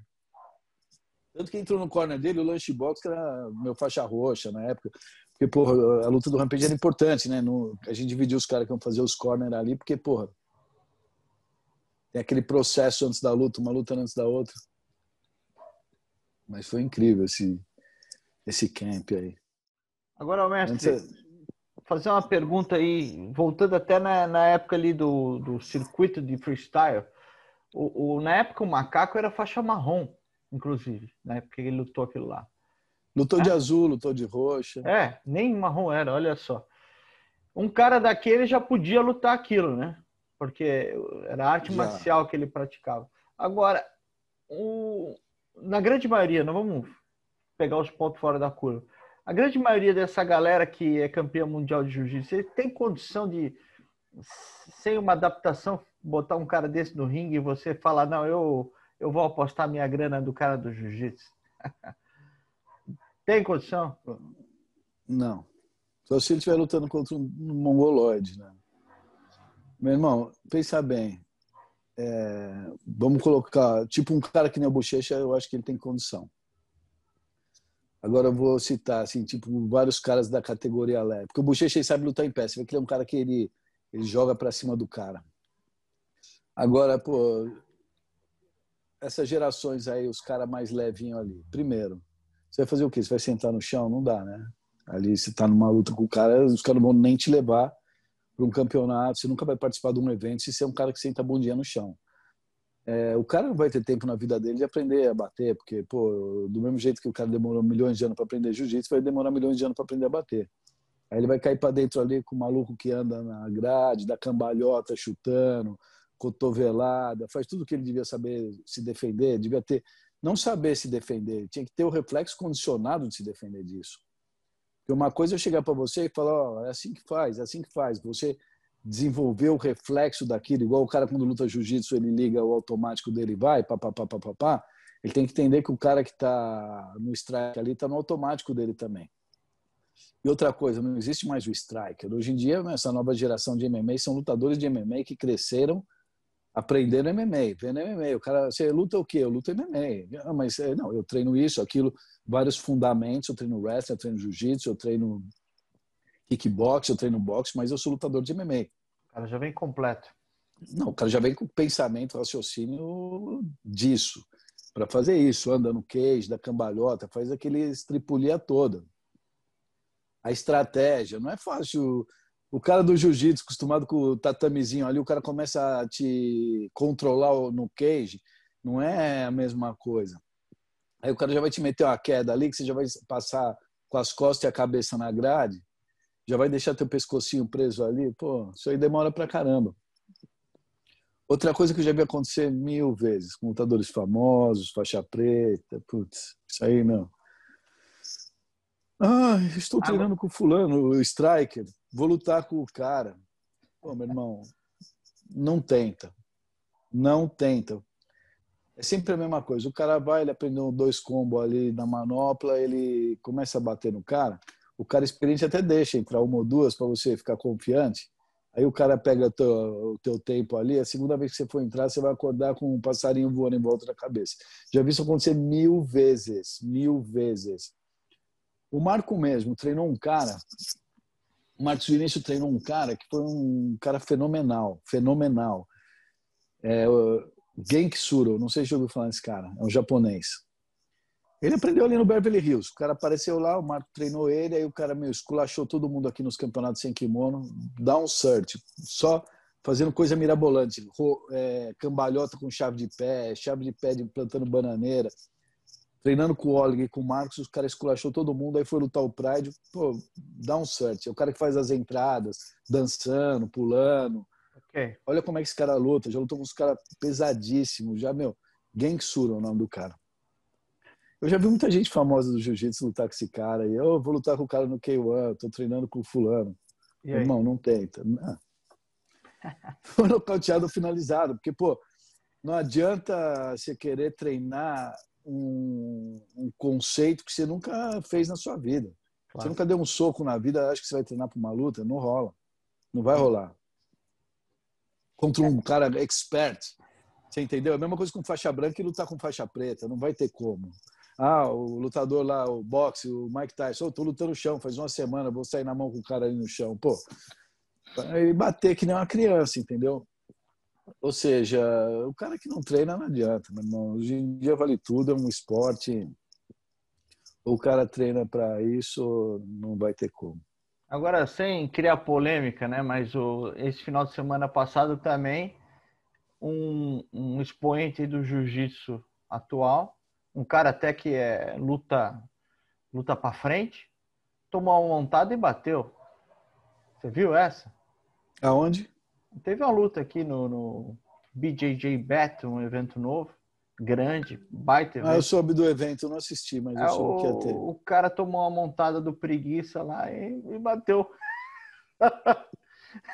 Os caras me. Fui comentar um campeonato de jiu-jitsu estava acontecendo, sem kimono. Pô, meu irmão, pô, um cara sentado com a bunda no chão e o outro andando em volta, sete minutos. Não dá, vou comentar o que disso, cara? Tenho que comentar, coisa bizonha. Aquele Ed Bravo faz umas paradas legais, é um campeonato que você pode dar tapa na cara do cara. Então evita situações de amarração. É, o, o, Ed Bravo, o Ed Bravo é um cara que algumas pessoas veem ele de uma forma assim meio anti-jiu-jitsu, mas na verdade o cara é um, um amante do jiu-jitsu. Eu acho até que ele está contribuindo bastante em mudar o raciocínio, cara, porque pelo menos ele faz um negócio que é para valer, né? Valendo. Tipo assim, ó, eu já fui um ignorante também nesse ponto. Antigamente, né, eu tinha oh, o Ed Bravo, isso, aquilo. Primeiro contato que eu tive com o Ed Bravo. Ah, não, o primeiro contato que eu tive com o Ed Bravo foi no campeonato do John Moreira. Caraca, mano. Ah... Porra, uns 17 anos atrás. E ele reclamou de alguma coisa e eu fiquei meio irritado que eu pensei, meu, quem é esse cara para chegar no mundo do jiu-jitsu reclamando, né? A, a, segunda vez que eu vi o cara foi uns 15 anos atrás, 14. Eu fui dar um seminário para um cara que tinha morrido e ele estava escalado num seminário antes que eu. Eu sou um cara pontual. A hora que eu cheguei e o cara invadiu 40 minutos em cima do meu horário, eu fiquei meio puto, você entendeu? Mas tudo bem, não reclamei, fui lá, dei a parada, mas já fiquei com aquela birra. Quando eu estava em Londres com essa parada aí do The Henderson, do Rampage, os caras eles escalam os horários que você pode usar a área de treino para treinar seu lutador. Eu cheguei tipo uma hora antes para me aquecer, para ver ficar pescoçando, né, cara, ver os outros lutadores ali ver o que os caras iam fazer, de repente eu né, descobri alguma artimanha que os caras iam usar na luta. O Ed Bravo tava ali falando pra cacete, negócio sem kimono, não sei o quê. Naquele tempo era mais ignorante, pensando, meu irmão, vou pular nesse cara, vou chamar ele pra treinar, né? Nessa batida assim. A hora que o Rampage chegou, o... eu falei, posso mandar todo mundo embora? Ele falou, não. Porque a gente vai ter que viver com esses caras pro resto da vida. Eles fazem parte do mesmo ciclo que a gente Melhor ser amigo, deixa os caras, não vai fazer diferença. Tá bom. Aí o Ed Bravo pediu para treinar com ele. Uns 15 dias antes, tipo, o Rampage ele bate dentro da guarda. E eu saía com a perna de trás e laçava por baixo do braço. E eu machuquei o ombro dele. O Ed Bravo vai e me faz a mesma coisa. E viu que o cara estava machucado. Aí eu tirei o Ed Bravo de dentro da, da área. Eu falei, não, não, você viu o cara está machucado eu não tenho nada contra você. Agora, se, meu, se vazar que o cara tá machucado, você vai arrumar um problema pessoal comigo, cara. Aí ele, não, que isso, eu gosto dele pra caramba, tal, não sei o quê. E naquela noite ia rolar um stand-up show do Joe Rogan lá em Londres e pô, ele, o, ele mandou uma limusine para pegar eu e o Chris Riley, que era o treinador de kickboxing, que era dono da Legends, que o Ed Bravo dava aula. E nesse dia a gente ficou junto, conversando, eu, o Joe Rogan de Bravo. E eu vi que o cara era muito inteligente, assim, gostei pra caramba do cara. E aí teve umas outras oportunidades de um UFC do cara ir no meu quarto e me, começar a me mostrar umas coisas que ele estava fazendo. E a gente começou a desenvolver um cara lá, que era o tal de Renato Laranja, que era um negócio meio teatral tal. Sim, sim. E aí, pô, eu vi que o cara era um cara, aluno do Jean-Jacques Machado. O cara simplesmente queria manter o jiu-jitsu funcionando numa coisa mais eficiente para o MMA. Sim. O que eu concordo também, do aula sem kimono também. De kimono e sem kimono. O Marcelo também dava. Vamos tirar o, o paletó. O Ed Bravo dava de calça de kimono. Lutou com o Royler de calça de kimono, inclusive. Eu dou aula de calça de calção. Aí a gente já teve até essa conversa. Meu, que loucura tal. E aí eu descobri que, porra, cara, ele é um cara legal pra caramba, ele é um cara inteligente pra caramba, respeita o jiu-jitsu, defende o nome do jiu-jitsu pra caramba. Simplesmente, pô, ele não segue. Você quer saber uma parada? Tipo assim, o que, que é mais maléfico pro jiu-jitsu? O que o Ed Bravo faz ou um cara que só treina esporte jiu-jitsu? Não preciso nem falar. Não, Ed Bravo tá fazendo um serviço. Pô. de primeira versus esses caras. Sabe uma parada, mano? É, uma vez estava na Tailândia, aí o cara, o Chris Riley me levou num, num ginásio lá que ia ter o cara mais top do Muay Thai lutando, cacete.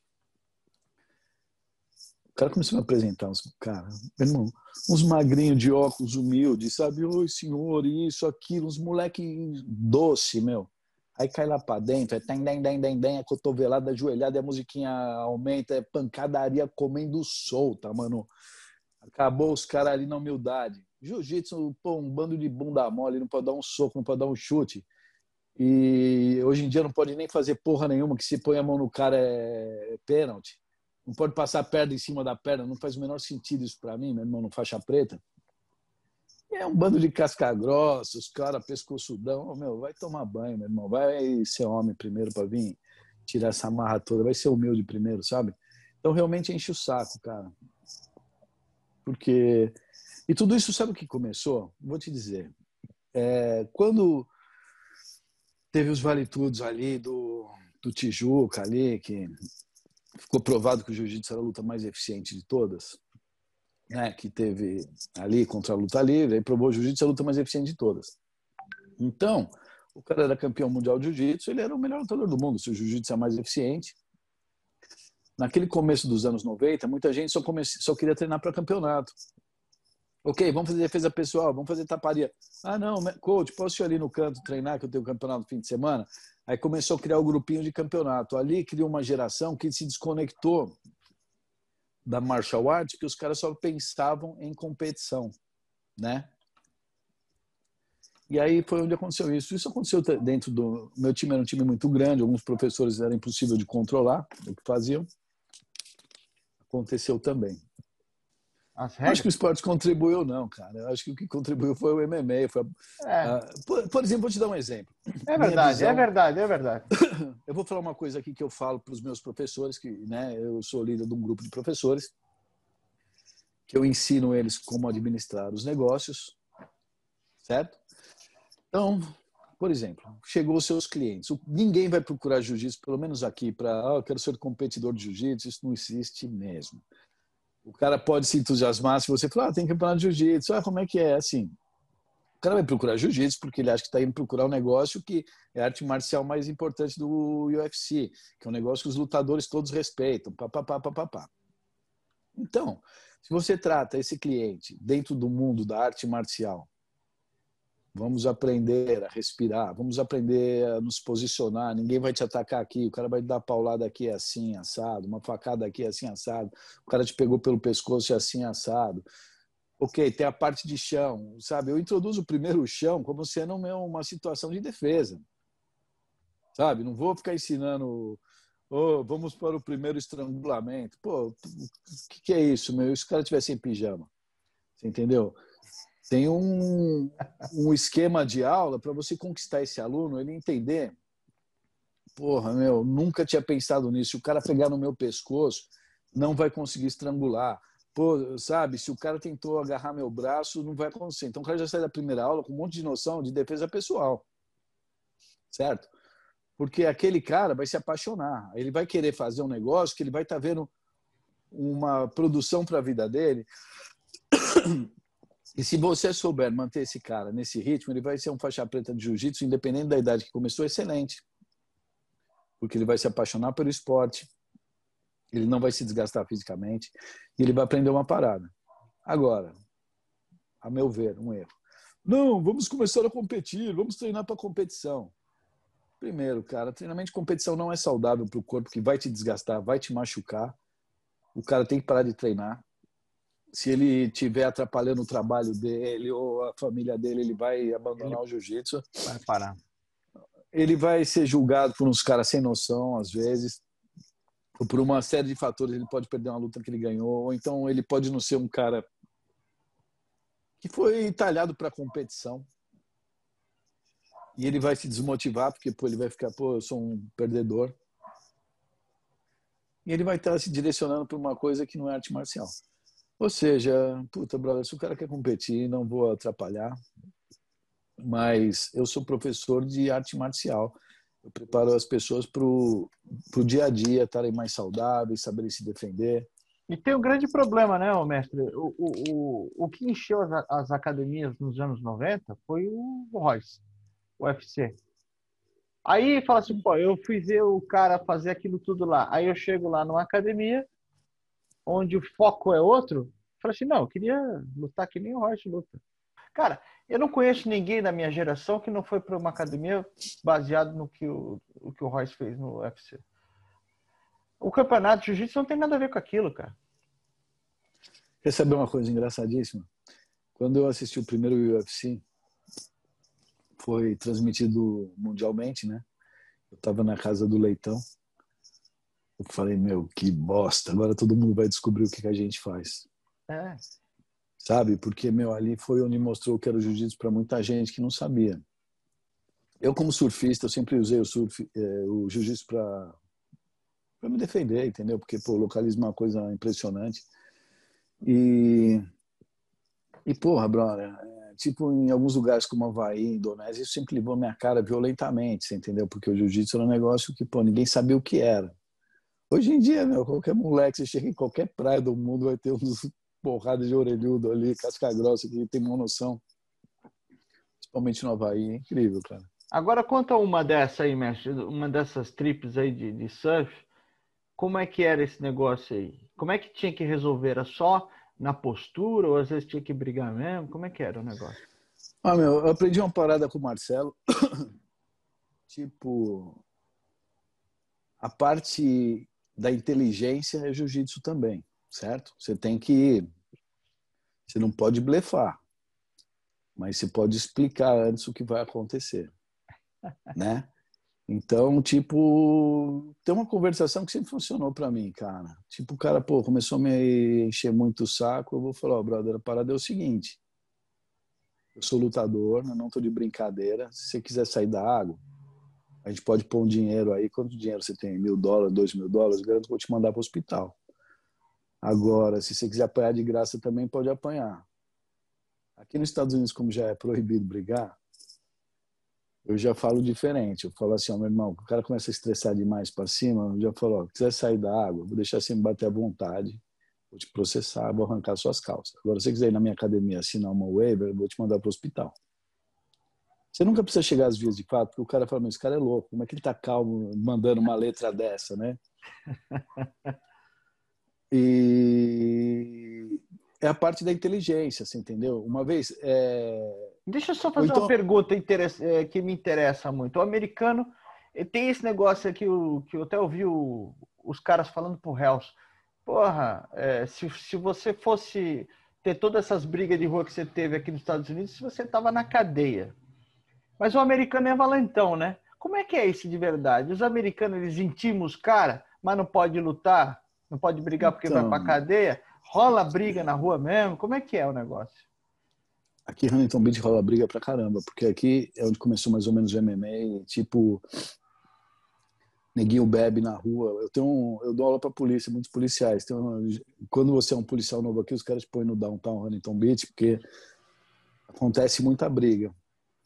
E tipo, como qualquer lugar do mundo, tem um localismo, o localismo é só dos lados do pier, né? O resto é tudo legal a minha cidade é a capital do surf nos Estados Unidos, então tem muito surfista, que qualquer pessoa de qualquer idade surfa. Então é muito cheio, mas todo mundo é legal, mas perto do pier existe um localismo forte. Os caras vão tentar te apavorar, te cercar, e isso, aquilo, aquilo, outro, sabe? Encher o saco. Por exemplo, outro dia eu entrei na água, estava tão distraído, esqueci de pôr a cordinha. A hora que eu cheguei lá atrás, estava um grupinho assim, sabe? E os caras viram sem cordinha, acharam que era um prego. Pôr a cordinha lá atrás. Aí os caras ficam aquele papinho, ah, pô, você mandou aquele cara para fora, ou você fez isso, aquilo, aquilo, outro. Pô, já remei pro meio da roda deles, para os caras que não tá com medo. Nada aconteceu. Uma vez, é, eu estava pegando onda com o Marcelo e tinha um amigo nosso na água, o Carlinhos, é faixa preta também. E o cara começou a intimar o Carlinhos, um cara enorme, australiano. Aí o Marcelo chegou pro cara e falou: Mano, se eu fosse você, não faria isso, não. O cara, ah, por quê? Pô, o cara é lutador, ele vai te quebrar em vários pedaços. Ele tem cara de bonzinho, mas ele vai te quebrar em vários pedaços. Nossa, o cara ficou manso na hora. Só na inteligência, você entendeu? Você não precisa não, necessariamente, mas, pô, você tem que se garantir, porque se o cara falar vamos sair, você não pode sair correndo, né? Mas aqui realmente, você, depende do lugar. Aqui na Califórnia, me obrigar vai para cadeia. É, em Seattle, se você quiser brigar comigo e eu aceitar, a gente pode brigar e briga até. Depende do estado. Mas tem que assinar um documento? Não, você assume, vai ter mais pessoas, a polícia não pode fazer nada. Você fala, eu quero brigar com você. Você levanta a mão e fala, eu quero também, pronto. Eu esqueci como é que chama. Ah, o pau come. Consenso, né? Lei. É, é, tem um nome em inglês que eles têm lá, mas é mais ou menos isso. É um consenso, então você pode. Um brigar. agreement. Agora, por exemplo, é, há uns. Puta, o meu filho tem. Há uns cinco anos atrás, mais ou menos.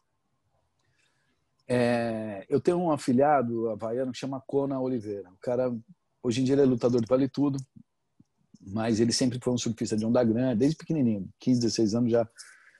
E sempre competiu. As competições de adolescente e criança é aqui na minha área, no verão, que é onde termina os campeonatos de escola de surf. Então ele sempre passou os verões aqui. E o pai dele junto, que é o Cezinha, um amigaço meu.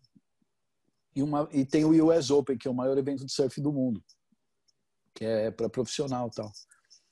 Então é quando a cidade lota, no pier de Huntington Beach, chamava o P Pro, hoje em dia chama US Open. A gente foi assistir as finais e estava super lotada a cidade. E a gente já tinha visto várias situações de de pessoas se estressando com outras. E em algum momento o Cezinha falou: Vamos embora, que eu não estou sentindo a vibração boa aqui. Eu moro a cinco minutos da praia. O tempo da gente pegar os moleques, pôr no carro e vir para cá, eles tinham uns 15 anos, 14 na época. A gente só via carro de polícia passando. Chegamos em casa, já começamos a ligar a televisão.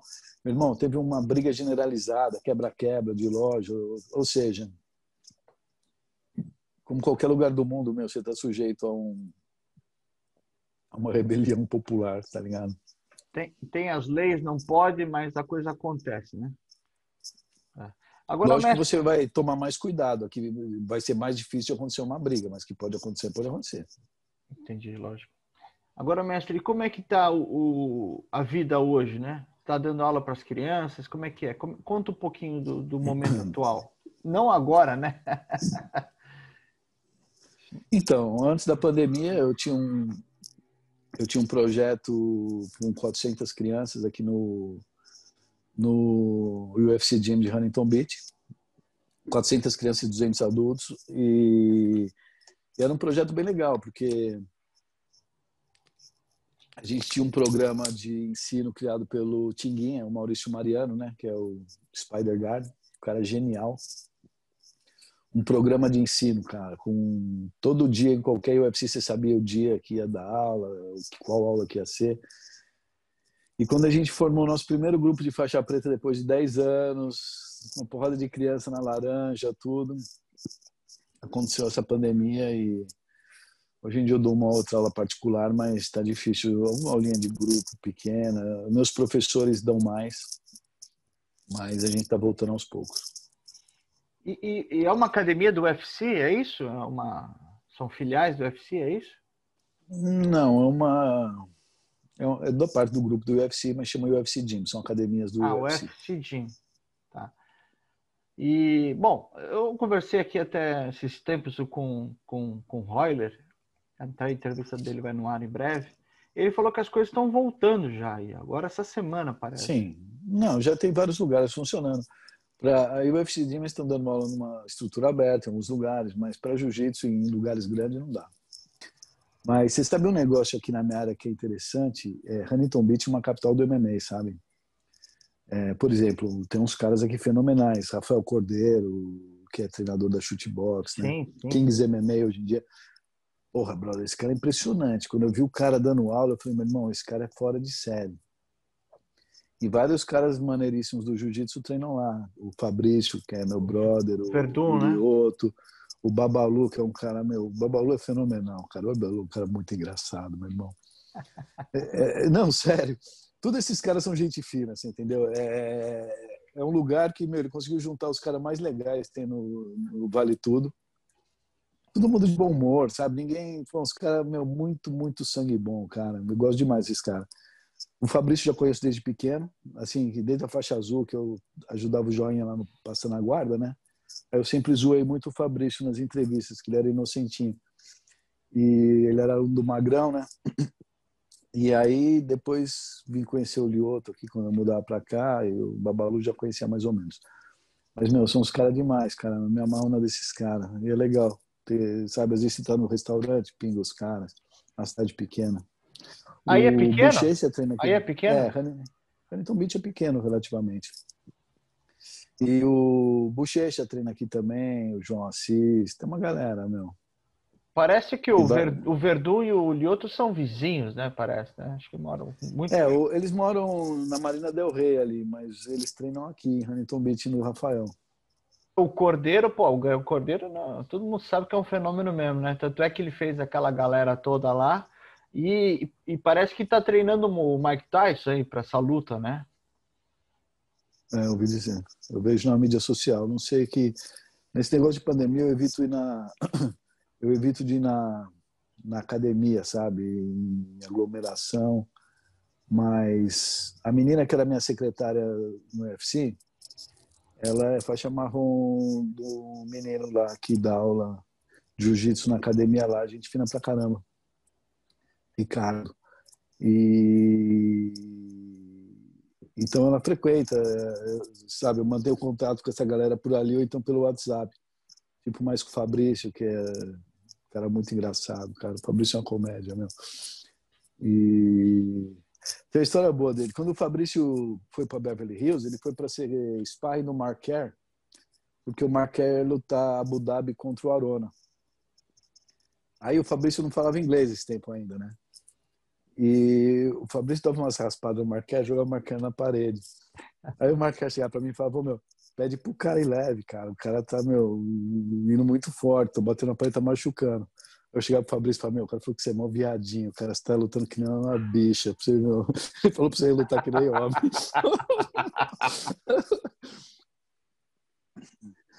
Outra engraçada também desse tempo que eu lembrei agora, uma vez eu tava na academia, né? Aí, como eu morava longe, eu morava no Vale, era tipo, pô, uns 40 minutos. Eu ficava o dia inteiro na academia, das 5 da manhã até as 10 da noite. Eu tava tarde na academia de bobeira, né? Tal. Aí me aparece o Oleg Tatarov lá. Aí ele falou, pô, queria te pedir uma coisa. Eu falei, putz, o que, que é? Quero que você me ensine a jogar futebol. Eu tô jogando de domingo num parque eu sou muito ruim, ele é russo. Eu falei, porra, brother, eu veio pedir pra pessoa errada. Eu sou brasileiro, mas sou mal grosso. Ele falou, não, você é brasileiro pelo menos. Aí puto, o cara me pegou a bola, fiquei no tatame com o cara duas horas tentando ensinar ele que eu não tenho a menor ideia. Cara, jogar bola para mim, eu sempre fui mal grosso. Incrível. Ó, o Moisés vai entrar aqui. Não acredito, mentira. E aí? Essa! E aí, Moisés? E aí, Padial? E aí, rasp... Beleza? Raspei a barba. Se soubesse, ia deixar da barba aqui, bro, também. Ô, oh, por favor, cara. Poxa vida, irmãozão. O Juneca é bom, hein? oh, vou contar a história, então. É, eu não comi carne dos 18 aos 37 anos, 38, assim. Por causa do Moisés, cara. Uma vez fui visitar o Moisés, eu tinha 18 anos de idade. O Moisés tinha 18 também. Eu não sei dizer, Moisés, quem é um pouquinho mais velho. Eu sei que a gente tem alguns meses de diferença. Não lembro é, quem é mais velho. Idade, é. E a gente tinha 18, 17 anos, 18 anos assim. Aí o Moisés, né, com o jeitinho dele, falou para mim: é, eu não como carne porque não quero fazer do meu corpo um cemitério de animais. Eu, caraca, parei de comer ali, bro. E parei de comer carne, tomar leite. Pô, vou... Vários anos da minha vida, foi um negócio incrível. Ô, Moisés, ele estava falando que você era um visionário. Você já era um visionário também nesse lance, né? Porque isso aí tá na tudo, moda cara. agora, né? Que as crianças não querem mais comer os, os animais e tal. Né?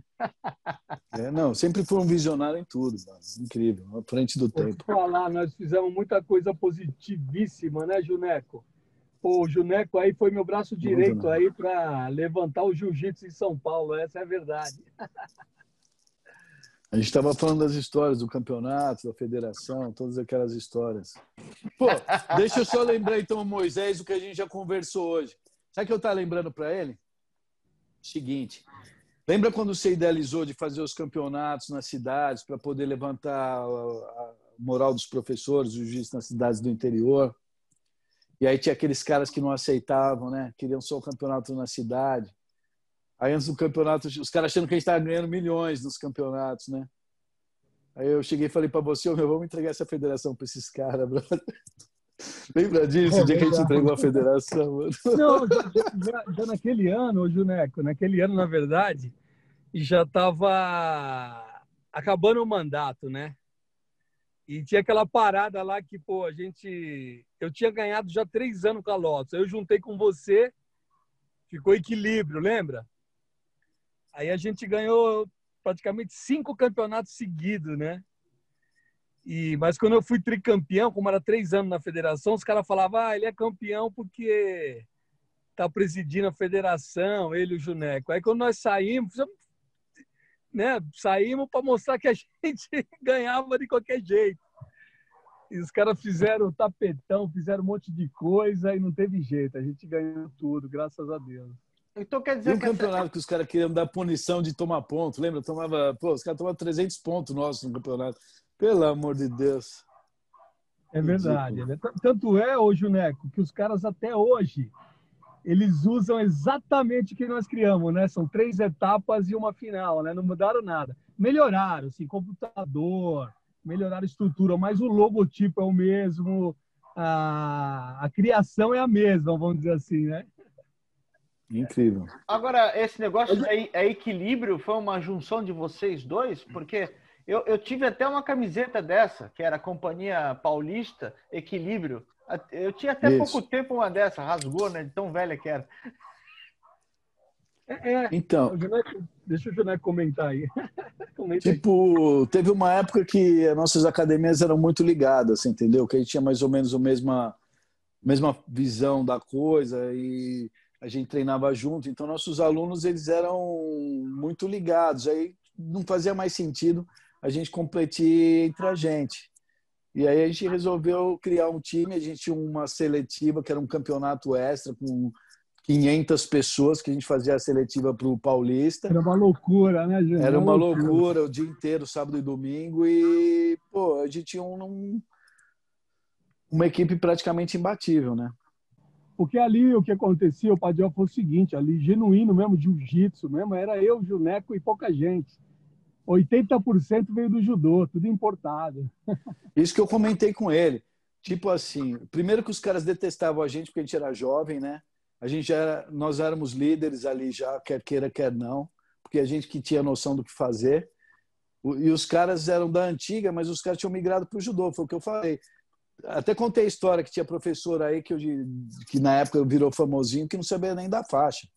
Dava faixa marrom para criança, faixa amarela, laranja e verde para adulto. O cara graduava no judô. Tanto que teve que mudar muitas faixas ali da criançada dele. Aquela galera que sempre escapava, né? Então os caras, a gente punha a minha galera na azul, o cara ia para roxa, a gente punha a nossa galera na roxa, o cara ia para marrom. Né? Lembra disso também? É verdade, não sabiam graduar. É. é. E aí a gente não. Pô, como a gente tinha a mesma batida, os nossos atletas só lutavam no interno, que a gente fazia um campeonato no Tietê pra gente mesmo, não convidava ninguém, só nossos atletas, e depois levava para o campeonato a nata. A gente tinha time 1, 2 e 3, eu acho até, né? Olha um, aqui dois, a camiseta, ó. Ó. Olha aí. Pô, é. Poxa, tá vendo, cara? Eu sabia que Cara, tinha mas isso.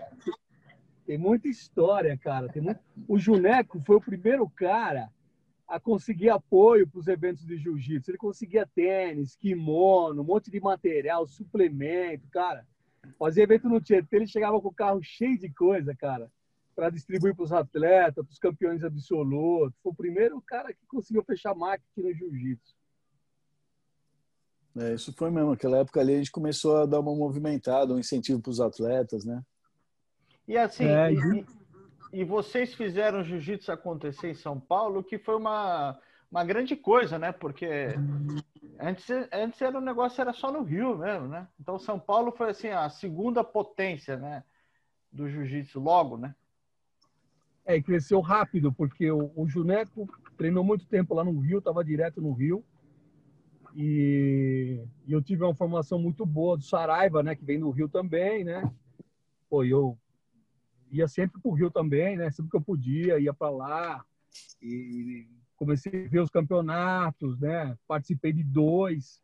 E a gente começou a trazer essa, essa pegada forte para São Paulo também, né? É que nem o Juneco falou, a gente teve uma certa resistência porque o pessoal aqui não queria mudar nada, não queria nada novo, né? O pessoal queria que deixasse como estava, né? O, o, o Pedro Emetelli falou, pô, meu, você é maluco, mas, pô, se você quiser o estatuto aqui, eu te dou a cópia. Mas é maluquice. O Carnivale falou, filho, não mexe com isso aí, não. Isso aí dá confusão, não mexe. Eu falei, não, Carnivale, vamos para frente. Então a maioria não queria que a gente fizesse nada. E o, e o interessante, o Juneco deve ter contado aí, quando eu inauguro a Lotus aqui em Santana, eu não conhecia o Júnior. Ele apareceu na inauguração, cara, você acredita? Ele falou aqui antes. Foi engraçado demais, cara. Foi muito engraçado. Mas uma aí coisa. já, já, já conversamos ali mesmo, já ficamos irmão ali no momento, né, cara? Foi mesmo. E, com- e, Incrível. com- Mas, cara, e- e- e como é que, e como é que nós vamos mudar isso aí agora? Ô- Moisés, e como é que nós vamos mudar isso aí agora? Dar uma chacoalhada nesse jiu-jitsu que tá, que tá meio é, o Juneco É, o morno. Juneco, eu já comentei com o Juneco aí. Eu, eu tenho uma, uma regra aqui guardada no bolso aqui.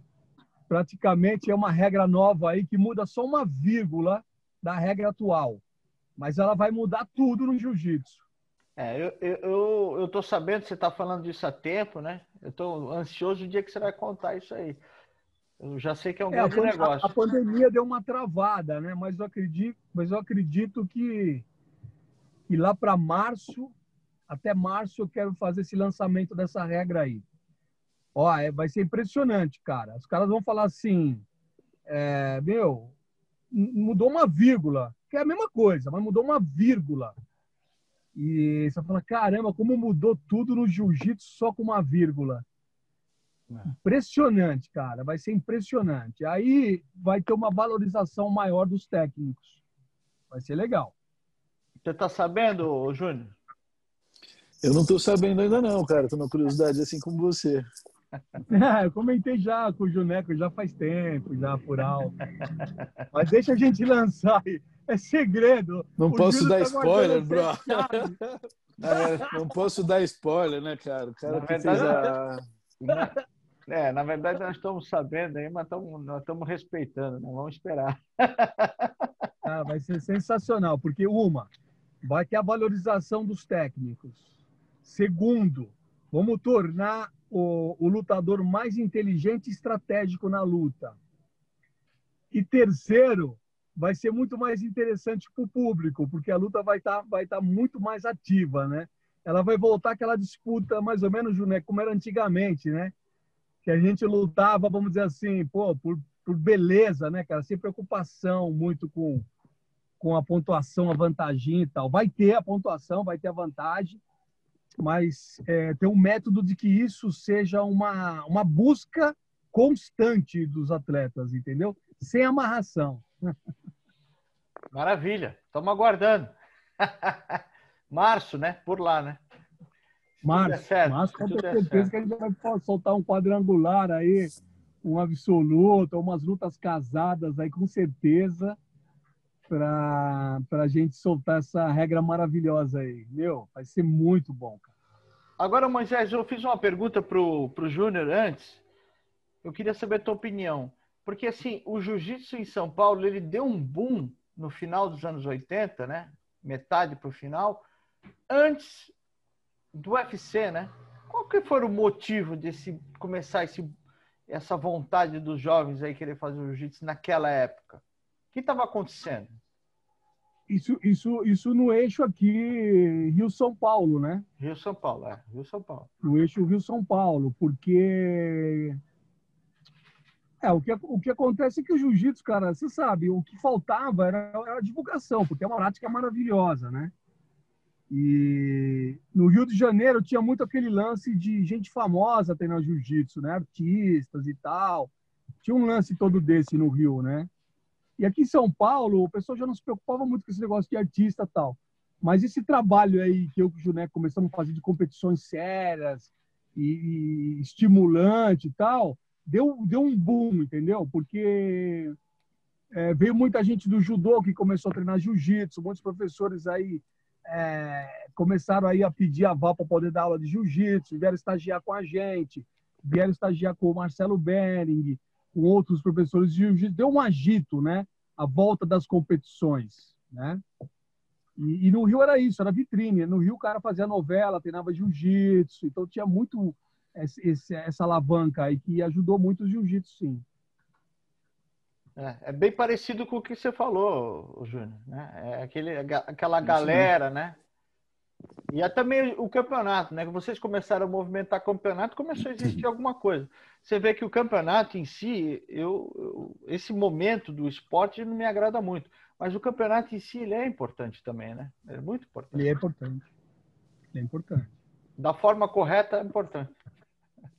Sim, é, exata, da forma correta é importante, exatamente. Tem que ter um, não é a finalidade, ele é um, um método, é um processo para chegar na finalidade, né? Um processo. Eu diria que a competição, por exemplo, ela, ela, ela é como se fosse representar uma guerra, né? Assim, vamos dizer assim, um soldado treina para ir para a guerra e no jiu-jitsu o cara treina, treina na academia, então para ele sentir aquela adrenalina como se fosse, entre aspas, né? Lógico, uma disputa, né, um evento, uma coisa que ele, ele vai testar ele, né? Por isso que eu falo para os meus atletas, não, não, não há preocupação nenhuma de ganhar e perder. Né? Você tem que ir lá fazer o seu papel, você faz o que você aprendeu, o que você consegue, e se você conseguir colocar um pouco do que você aprendeu, já é vitória. Então, isso é importante. Entendi. Quer fazer uma pergunta aí pro, pro Júnior? Pô, eu quero sim, cara. Eu quero porque o Juneco aqui, pô, a gente estava direto junto aqui em São Paulo, o cara me abandonou aí, tá nos Estados Unidos tantos anos. Tamo e... junto aí. E ele é um cara que ele ia sempre, aí passava as férias, treinava com todo mundo, voltava. Tanto é que o Juneco aí, não sei se ele falou, mas no começo do jiu-jitsu lá na Califórnia, ele é um dos pioneiros também, né? E, pô, ele ia, voltar, viu? Pô, esse cara qualquer hora vai acabar ficando lá, cara, eu pensava, né? E foi o que aconteceu, né, cara? Ele acabou ficando. Então, Juneco, eu pergunto para você, cara, é, basicamente aí é, essa troca sua aí do Brasil pelo pela Califórnia, né, Estados Unidos, qual que é a diferença e o parâmetro que você coloca aí dessa sua alternativa de ter ficado definitivo aí? Foi uma coisa boa? Você sentiu que que é muito diferente? Faz um comentário aí que eu sou curioso para saber tudo também. Tudo que acontece na vida acho que é bom, né? Você traz aprendizado, traz tudo essas coisas. Foi, eu até estava comentando, foi bem difícil assim, logo que você muda, né? Aquele aspecto cultural, de língua e mesmo do estilo de lutar, né? Quando comecei a ter contato mais com profissionais de wrestler que tinham uma noção boa tal. Mas ao mesmo tempo me fez acho que evolui bastante no jiu-jitsu, tendo contato com essas pessoas. Tive sorte de ter contato com times assim, com pessoas que foram fenomenais que mudaram o esporte, tipo o BJ Penn, mesmo aquele grupo Mark Coleman, Mark Kerr, Bas Rutten, é, Oleg, Tiro Ortiz, sabe? Esses caras foram os caras que os primeiros inimigos do jiu-jitsu, que aprenderam, eu tava falando pro Sandro, tipo, como te de dentro da guarda amassar a sua cara e te prender na grade ali, bater até não aguentar mais. Então, esse tempo o jiu-jitsu não estava preparado ainda para se defender desses caras. A gente tinha uns super-heróis nesse tempo, tipo Rodrigo Nogueira, né? Pô, super-herói. Ia no Pride, fazia frente para os caras, mas era um momento dificílimo para os brasileiros. E, pô, eu tive sorte de estar tá treinando esses caras. Então, eu aprendi também pelo outro lado da coisa. Aprendi o que eles pensam, por que eles pensam isso da gente e, e contribuir para mudar a visão deles a respeito do jiu-jitsu também, a respeito dos brasileiros, né? Que tem muita gente que tem visão mal de brasileiro. É, tipo experiência sempre importante na vida. Né? Praticamente hoje está totalmente radicado aí. A mamãe Vilma, maravilhosa, está aí com você. Tá, ela vive comigo, ela tá bem velhinha, tá com... não tá bem velhinha, ela tá com 85, mas tá com alguns probleminhas de saúde. E aí ela vive aqui com a gente, né? O que é legal Poxa, pra caramba, porque é, ela tem oportunidade de ver os netos e, e eu posso manter, ficar de olho nela, como eu sou filho eu sou o único filho que ela tem, então. E teus filhos lutam? Sim, é, não tem opção. É, eu tenho de. eu tenho um de 20, vai fazer 21 em fevereiro. Ele é faixa azul, mas ele está fora fazendo faculdade. É, ele treina. Treinou a vida toda. E é surfista, skateboard, snowboard, essa é a atividade. O mais novo também treina direto, agora com a pandemia deu uma paradinha, mas mais preguiçoso, mas os dois treinam desde que nasceram, né? Nasceram aí os dois? Sim. O Calani é. e o Thiago. Você perdeu o teu amigo aí para os Estados Unidos, não tem jeito mais. É, agora eu tenho o Calani tem 20 e o Thiago tem 16, é, 14. É, é os missionários do jiu-jitsu, né? Como é que o jiu-jitsu vai crescer? Tem que mandar os caras bons para fora. Então, é sem, é verdade, é, não, é se, verdade. se, ele não tivesse ido para lá, muita coisa não tinha acontecido, né? É verdade, é exatamente isso que ele falou, poxa. Você viu a contribuição é, e o nível de informação, tanto técnico como informação assim teórica, que o Júnior foi muito importante nessa transição. Ô, Juneco, conta para mim e, e, os planos aí daqui para frente, os planos. É, praticamente você está comandando aí então, uma, uma é líder Agora... de uma grande equipe, né? E está fazendo um trabalho bacana com a academia aí grande também. Então, é, vamos ver a pandemia passando, né? Tipo, sei lá, a gente começa a ficar velho, começa a ficar meio idealista e tudo. É, uma contribuição que eu queria deixar para o jiu-jitsu, não deixar o jiu-jitsu, martial art, arte marcial morrer, né? Que é muito triste ficar vendo esse jiu-jitsu. Putz, os caras têm um nome aí no Brasil, granola sei lá como é que chama, é o jiu-jitsu esporte, né? É, e o cara não sabe defesa pessoal, vale tudo essas coisas, é uma coisa que eu sempre quis contribuir. E a única forma de contribuir é criando bons faixa preta, que faixa pretas que entendam o que é para ser ensinado, bons professores. E é eu estava falando para o Sandro, eu tinha um, um, um, diretor no UFC Gym, que é o Maurício Mariano, lá o Tinguinha, que fazia o guarda-aranha e tal, né? Você lembra dele que ele era um, é, de pequeno, mas agora já já está com uns 40 anos. Mas era um cara fenomenal, que ele tinha um programa de ensino super legal que a gente desenvolvia tal. Agora com a pandemia o negócio está meio congelado. Mas eu tinha, através do UFC, esse sonho de salvar o jiu-jitsu martial art e não deixar morrer, sabe? É que nem eu estava falando para o Sandro, não sei se você pensa como eu, mas vou dar um exemplo. É, 99,9% das pessoas que me procuram para fazer aula, o cara procura porque ele acha que o jiu-jitsu é uma coisa super eficiente, que é uma luta, que vai ensinar a aprender a defender, a lutar, tudo. A última coisa que eu vou falar para essa pessoa é para ir entrar num campeonato de jiu-jitsu. Você entendeu? Porque eu tento trazer para essa pessoa uma vida saudável, de todos os dias estar tá ali trabalhando a coordenação, alongamento, aprendendo a fazer, se defender das situações do dia a dia, se defender, cair, não se machucar, ter uma qualidade de vida melhor para a criança, desenvolvendo a coordenação motora, o respeito, a disciplina, saber se defender. Ninguém vai bullying essas crianças. Eu acho que quando você começa a botar muita pressão no, no aluno para competir tudo, não é todo mundo que nasceu para ser competidor. Não é todo mundo que. Primeiro, não é nem saudável, que você vai ter que treinar, vai se machucar, vai desgastar o corpo desnecessariamente. Às vezes você tem que trabalhar, tem que fazer suas coisas. Não é todo mundo que quer ser profissional de jiu-jitsu. Então, eu acho que isso é uma, um erro muito grande que muitos professores cometem de forçar o cara a fazer uma coisa que não é o que ele foi procurar, o esporte. Ele foi procurar arte marcial para aprender a se defender. E o jiu-jitsu é super saudável, não machuca se você faz da maneira correta. E outra coisa também que acontece.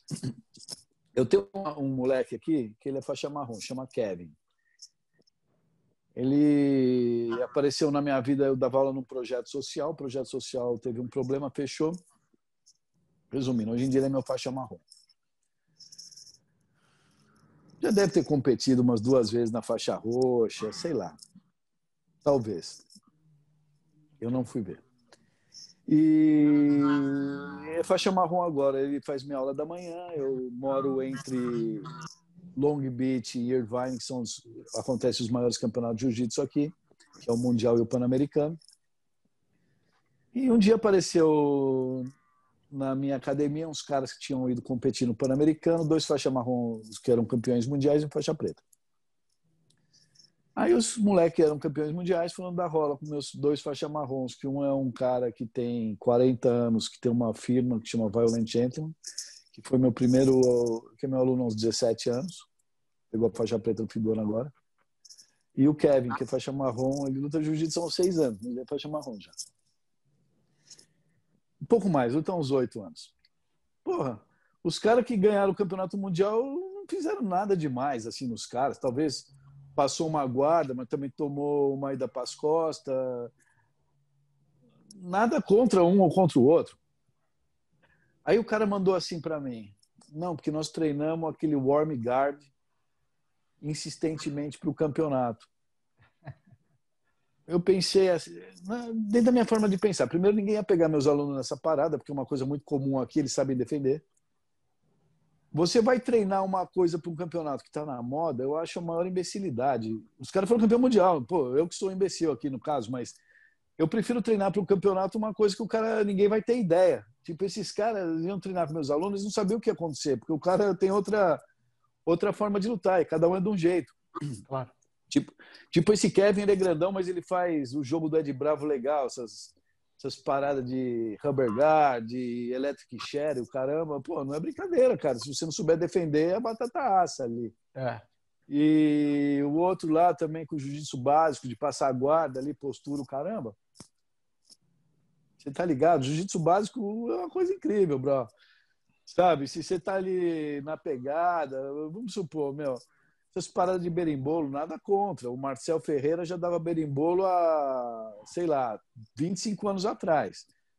Mas não é que o cara, sabe, ia ficar rolando ali na minha frente. Eu, tô, eu sou um tiozinho, bro, tenho 55 anos. Outro dia eu tava no Havaí, aí um moleque infernizando lá, um cara aí dessas academias de berimbolo, sem kimono. Aí o cara não parava. Eu falei, meu irmão, você tá querendo treinar comigo, não tá? Você não sai do meu lado? É, é, quero. Pô, então vem. Pô, já duas mãos no pulsinho dele ali, que ele ia me berimbolar, já deu um grip na mão, vai, vai berimbolar o quê? Sabe, depois de uns 10 minutos ali que não sabia o que fazer, eu passei a guarda e meu, esmaguei o cérebro dele. É... Você tá ligado? Porque meu jiu-jitsu não é bruto, mas, meu, eu sei distribuir o peso. Minha costela na cara machuca, mano. E você tá ligado? Não é, não é festa, mano. Claro. Sabe? Ali o meu side control, meus 100 quilos são 500 quilos, não são 100 quilos. Eu vai ficar respirando ali o pão que o diabo amassou, você entendeu? Por isso que você falou, pô, o cara bateu na montada. Eu vou falar, mano, eu na montada não sou fácil também, não. Ou então você pega um dos meus faixa preta. Hoje em dia, quem treina o, o time da Companhia Paulista de MMA é um cara que chama Brady Fink. É um faixa preta gringo que eu tenho. Ele é meu faixa preta há 10 anos. Ele treina todos os caras que eram meus atletas. Ele bate no Michael Bisping como se o Michael Bisping fosse uma criança de colo, mas não dá nem para o cheiro. Deixou ele montar e para 100 quilos é difícil não bater ali, brother, porque só o peso que o bicho põe, ele pesa uns 100 quilos. Aí, o cara distribui, ele esparrama ali, a coisa fica preta, mano. Outro dia o Bisping, antes de umas duas, três lutas de se aposentar, tava, meu, muito chato batendo nos sparring, sabe? O cara tava, meu, desagradável. Eu falei, Brady, vai lá, mas dá uma lição nesse cara. Ah, meu, o cara começa a chorar, pô, pelo amor de Deus, meu pai, sabe? Já sabe que começa a levar para graça, que sabe que está sendo espancado no jiu-jitsu. Mas no jiu-jitsu, o jiu-jitsu invisível que o Rickson fala, pô, é a sua postura, né, brother? Tipo, meu, você faz uma postura dentro da guarda, não vai ter humano que vai quebrar tua guarda, porque você está num ângulo que não vai ter como. Você entendeu? Você faz uns 100 quilos botando o peso para baixo, não vai ter como. Tá ligado? Aquele menino lá, o, o Roger Grace. Não sei se é esse, é, esse que é o campeão mundial várias vezes, né? É o Roger Grace. É. é. Pô, o cara luta um jiu-jitsu básico, só que super bem feito, lindo, básico. Porra, meu, o cara ganha de todo mundo, não tem para ele. Sabe? O Bochecha, meu irmão, ele bota a pressão de jiu-jitsu básico uhum. e não tem parada, mano. Agora, seja... uma, uma pergunta para vocês dois. Eu acredito que na academia de vocês não vai ter isso. Mas talvez as pessoas que vêm de fora, ou às vezes uma visita que você, num seminário que você vai dar por aí, você vê muita deficiência no básico dessa galera? Total. Porra, Total. Mano, é tipo assim, ó. O cara que aprende jiu-jitsu pela internet, Deus me livre. É bizarro, entendeu? É bizarro. Eu assisto muitos vídeos, mas eu filtro e ajusto.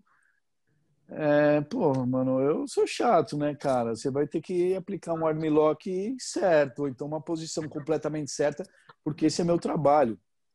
Eu, meu trabalho é formar faixa pretas professores, ou seja, sou chato pra caramba com técnica, não é qualquer coisa que vai me convencer para convencer jiu-jitsu é uma matemática, você vai ter que me explicar o porquê que aquilo está errado. Não é que eu vou falar, oh, está errado porque eu acho. Eu acho não existe. Eu vou te explicar por um mais dois o porquê está errado. E... e vai ser difícil, né, cara? Tipo assim, não é que eu sei muito jiu-jitsu, mas eu e o Moisés, a gente faz jiu-jitsu desde que a gente nasceu. Ou seja, o nosso subconsciente sabe o que é errado e o que é certo. Você vai dar um rola com o Moisés, meu, ele parece um cara de uma do, ele é, não é muito grande, ele é magrinho, caramba, não sei hoje em dia, não estou vendo tua barriga. Mas o Moisés sempre foi um cara magrinho, um cara pequeno, vai dar um rola com ele, meu irmão, dificílimo de pegar. E vai chegar uma hora que ele vai te pegar. E ele pega numas coisas que eu já vou avisando, mano. Essas coisas modernas, várias vezes. Tipo, já vou explicar uma parada. Teve uma época que os caras davam aquele triângulo de corpo, né? Sabe, triângulo de corpo, os caras com os pernão? Bro, meter o triângulo de corpo em mim não vai durar um segundo, porque eu aprendi três, quatro coisas com Moisés há 35 anos atrás, que, sabe, é simples, é simples. Eu deixo até fechar, que não precisa nem botar aquele gancho por baixo que você faz da perna, só as roladinhas ali. Acaba com o cara, e 500 outras paradas, você entendeu? Que às vezes não foi nem ninguém que te ensinou. É porque você é um cara que treina jiu-jitsu todos os dias, está no seu subconsciente. Às vezes eu sonho com as paradas. Aí eu chego, muitas coisas não funcionam, algumas funcionam, né? Então, quer dizer, você vai começando a filtrar o que funciona, o que não funciona. É, meu, esse cara, imagina quantos faixa preta o Moisés tem, bro. Quantos caras que ele teve que ensinar, corrigir, passar pelas fases. É que nem filho. Você tem seu segundo filho, você já sabe muito mais que no primeiro. Não tem o terceiro, mas... Você tá ligado? O primeiro filho você... O, o Juneco falou um detalhe aí muito importante, né? Antes um pouco ele falou a questão de luta e o lance do jiu-jitsu invisível e a colocação dos ângulos. A colocação do ângulo é tudo. Por exemplo, nós fizemos exame aqui de um e o faixa preta essa semana, moleque bom pra caramba, porra, já treina há mais de 15 anos. E eu sempre corrijo isso nos caras, mas eu acho incrível. Por exemplo, quando o cara vai, vai, ó, o cara vai chamar você por rola, né? Ele vai puxar para guarda e você entra na guarda dele, não entra? Entra na Todo mundo entra na guarda. Cara, me puxa pra guarda. Eu não entro, cara. Eu já fico no ângulo ali que o cara já fica desconcertado. Ou se eu vou puxar, eu já puxo em outro ângulo também, não puxo na minha reta. Porque ali eu tô, eu tô oferecendo e tô dando condição do cara fazer o movimento forte dele. Eu vou deixar sempre no ângulo fraco. O cara vai estar sempre fraco lutando comigo, nunca forte. E é uma coisa tão simples, cara. E às vezes os caras rolando, rolando e, e, e, passa desapercebido isso, com caras já com muito tempo de luta, claro. né? Esse, esse dia eu tava dando risada que eu tenho um, um, menino aqui que é preparador físico agora, né? E, mas é faixa preta antigo e tal, né? E quando ele tava azul, ele pediu para mim dar uma corrigida nele, né? Ô, professor, dá uma olhada no meu movimento, né? Aí eu olhei e tal, assim, falei, pô, corrige ali. Pô, você tá sem base nenhuma de perna ali, cara. Você corrigir ali né? no 100 quilos, você não abre a base para trocar, você tá susceptível a, ao cara te tirar ali fácil e tal. Ó, passou 10 anos, ele mesmo dá risada, passou 10 anos. Ele tinha pegado a preta já, né, com um aluno, aluno, um aluno meu, ele pegou a preta. Aí depois ele veio fazer um rola, pô, mestre, aí peguei a preta, pô, parabéns, para, pô, dá para você dar uma observada no meu jogo? Quando ele caiu 100 quilos de novo, eu falei, cara, aí, mas eu não lembrava mais, né, dos 10 anos do, do, da correção que eu fiz, né? Aí eu falei, cara, Rodolfo, você tá sem base ali no, no 100 quilos, cara, você precisa abrir essa base, essa troca, tal, tal. Ele parou e deu muita risada, falou, mestre, não sei se você lembra, mas há 10 anos atrás você falou exatamente a mesma coisa. É, é incrível, é brother. É incrível. o cara não sabe, não sabe escorregar uma mão na lapela fechar uma pegada como tem que se fechar a pegada. Não sabe nada disso, cara, porque pularam para a aula seguinte. Exatamente. Pra... Porra, fudeu. Sabe qual é a parada? Quando você dá aula sem um método de ensino, eu posso falar aqui na cara do Moisés, porque ele tem um método de ensino há 30 anos. Você entendeu? Ele tem um método de ensino há mais de 30 anos, você tá ligado? Tipo, você vai, ah, a primeira aula é isso, isso, aquilo. Aí, para você passar de grau, você tem que saber uma certa sequência de coisas. Eu conheço o método do Moisés fenomenal era o que a gente fazia aqui também. Como a gente tinha mais de 150 academias do UFC, a gente tinha um esquema de aula. Todos os dias, segunda-feira, nível 1, se você fosse em qualquer academia, era a mesma aula. A mesma aula. Nível 2, a mesma aula. Para as crianças, para tudo. Porque o que acontece com o professor, que assim que ele acaba de pegar a faixa preta, faixa marrom, faixa preta novo, ele acha que ele sabe muito mais que todo mundo. Ele acha que ele vai revolucionar o esporte com as ideias fenomenais que ele tem. Oh, puxa vida, como meu mestre nunca viu isso. Ele não entende que eu e esse cara já quebramos a cabeça há 40 anos nessa bosta. Então, a gente já viu que todas aquelas ideias mirabolantes que a gente tinha não funcionam. Que funciona é o básico que a gente aprendeu com nossos mestres lá, que, meu, básico, básico. Repetição do básico no seu subconsciente para você saber fazer um jiu-jitsu sólido. Então, quando você passa o cara por esse processo, eu vejo, eu trabalhava, eu tinha mais de, eu tinha vários professores que trabalhavam para mim no UFC Gym. Os caras que vieram de vários lugares, era uma união de vários professores. Caramba, era dificílimo. O cara, não, mas a gente não vai ensinar berimbolo. Quando eu vou poder ensinar isso? Quando você não vai poder ensinar nunca, irmão. Você vai ensinar isso na aula de nível 3, que sou eu que dou. A única aula que era liberado, que não precisava ter um schedule de aula, era a minha, nível 3, que sou faixa coral, já dou aula há 40 anos. E, meu, é... ia ser básico também, cara, porque eu que estava dando aula. Você tá ligado? Não vai ter como escapar. Eu vou refinar o seu jogo, mas não vou ficar. Aí, você pega o cara que é novo, tipo professor novo, dá aula um, dois anos, caramba, acorda cinco da manhã, que eu acordo cedo, para ver a aula do cara das seis da manhã. Pô, o cara, meu, querendo dar armlock aéreo. Eu falei, meu irmão, você tá com a cabeça onde, seu mongoloide? não sabe dar nem armlock terrestre, já está querendo voar, caindo de cabeça no chão. E vou dizer, é parte do meu jogo, meu chapa. Eu dou armlock aéreo. Sempre dei na minha vida inteira que eu gosto, mas eu sou um cara flexível, sou rápido e sou louco. Não faz parte do jiu-jitsu normal isso, tá ligado? Não é esperado que você faça isso antes de ser um faixa preta. Então, quer dizer, sabe? Não adianta o cara dar uma chave americana se o cara não sabe fazer os ângulos, o caramba. Pô, é complicado. Tudo isso é complicado de aprender, por mais que seja simples. Oh, vamos dar um armlock aqui da montada, pelo amor de Deus. Demora 100 anos para você fazer uma coisa correta, seu corpo entender aquilo. todas essas paradinhas, triângulo, fechar um triângulo. Como é difícil para uma pessoa que não tem flexibilidade. Você tá ligado? Aprender os seus ângulos para fechar um triângulo. Demora pra caramba. A maioria dos faixa preta que eu conheço não sabe dar triângulo. É, sabe, eu, sem sacanagem, mano, eu não ponho a mão, não puxo a cabeça, eu fecho o triângulo na perna e aperto o meu joelho, que nem esse cara faz, cara. É, e bate, não vai ter para ninguém. Vai bater porque não tem para ninguém. Aí os caras ficam ensinando, pega na cabeça, só atrapalha, não. Sabe? Eu vejo o cara fazendo isso e já falo, para, para, para, mano, tá tudo errado, vamos devagar. Vamos aprender o ABC para depois se aprender, sabe, mandarim. Mas agora, nem agora para você, para vocês dois, isso é importante. O golpe básico vai fazer diferença contra um cara muito eficiente, mas ele tem que ter esse ajuste poderoso, porque se você pegar um triângulo num cara que é bom, e se você não souber todos os ajustes, o cara não bate também. Então aí que vai fazer a diferença, né? Para vocês dois. Tipo, não só o triângulo, tudo, é, tudo, todos, tudo, tudo. Todos, a sua todos. base, que nem ele falou, o cara vai te pôr na guarda. Você não tem base, você vai virar uma panqueca dentro da guarda ali, vai pular para tudo quanto é lado. E assim, cada fundamento básico do jiu-jitsu, desde a parte em pé, pegar na, na gola, saber andar, saber fazer as coisas.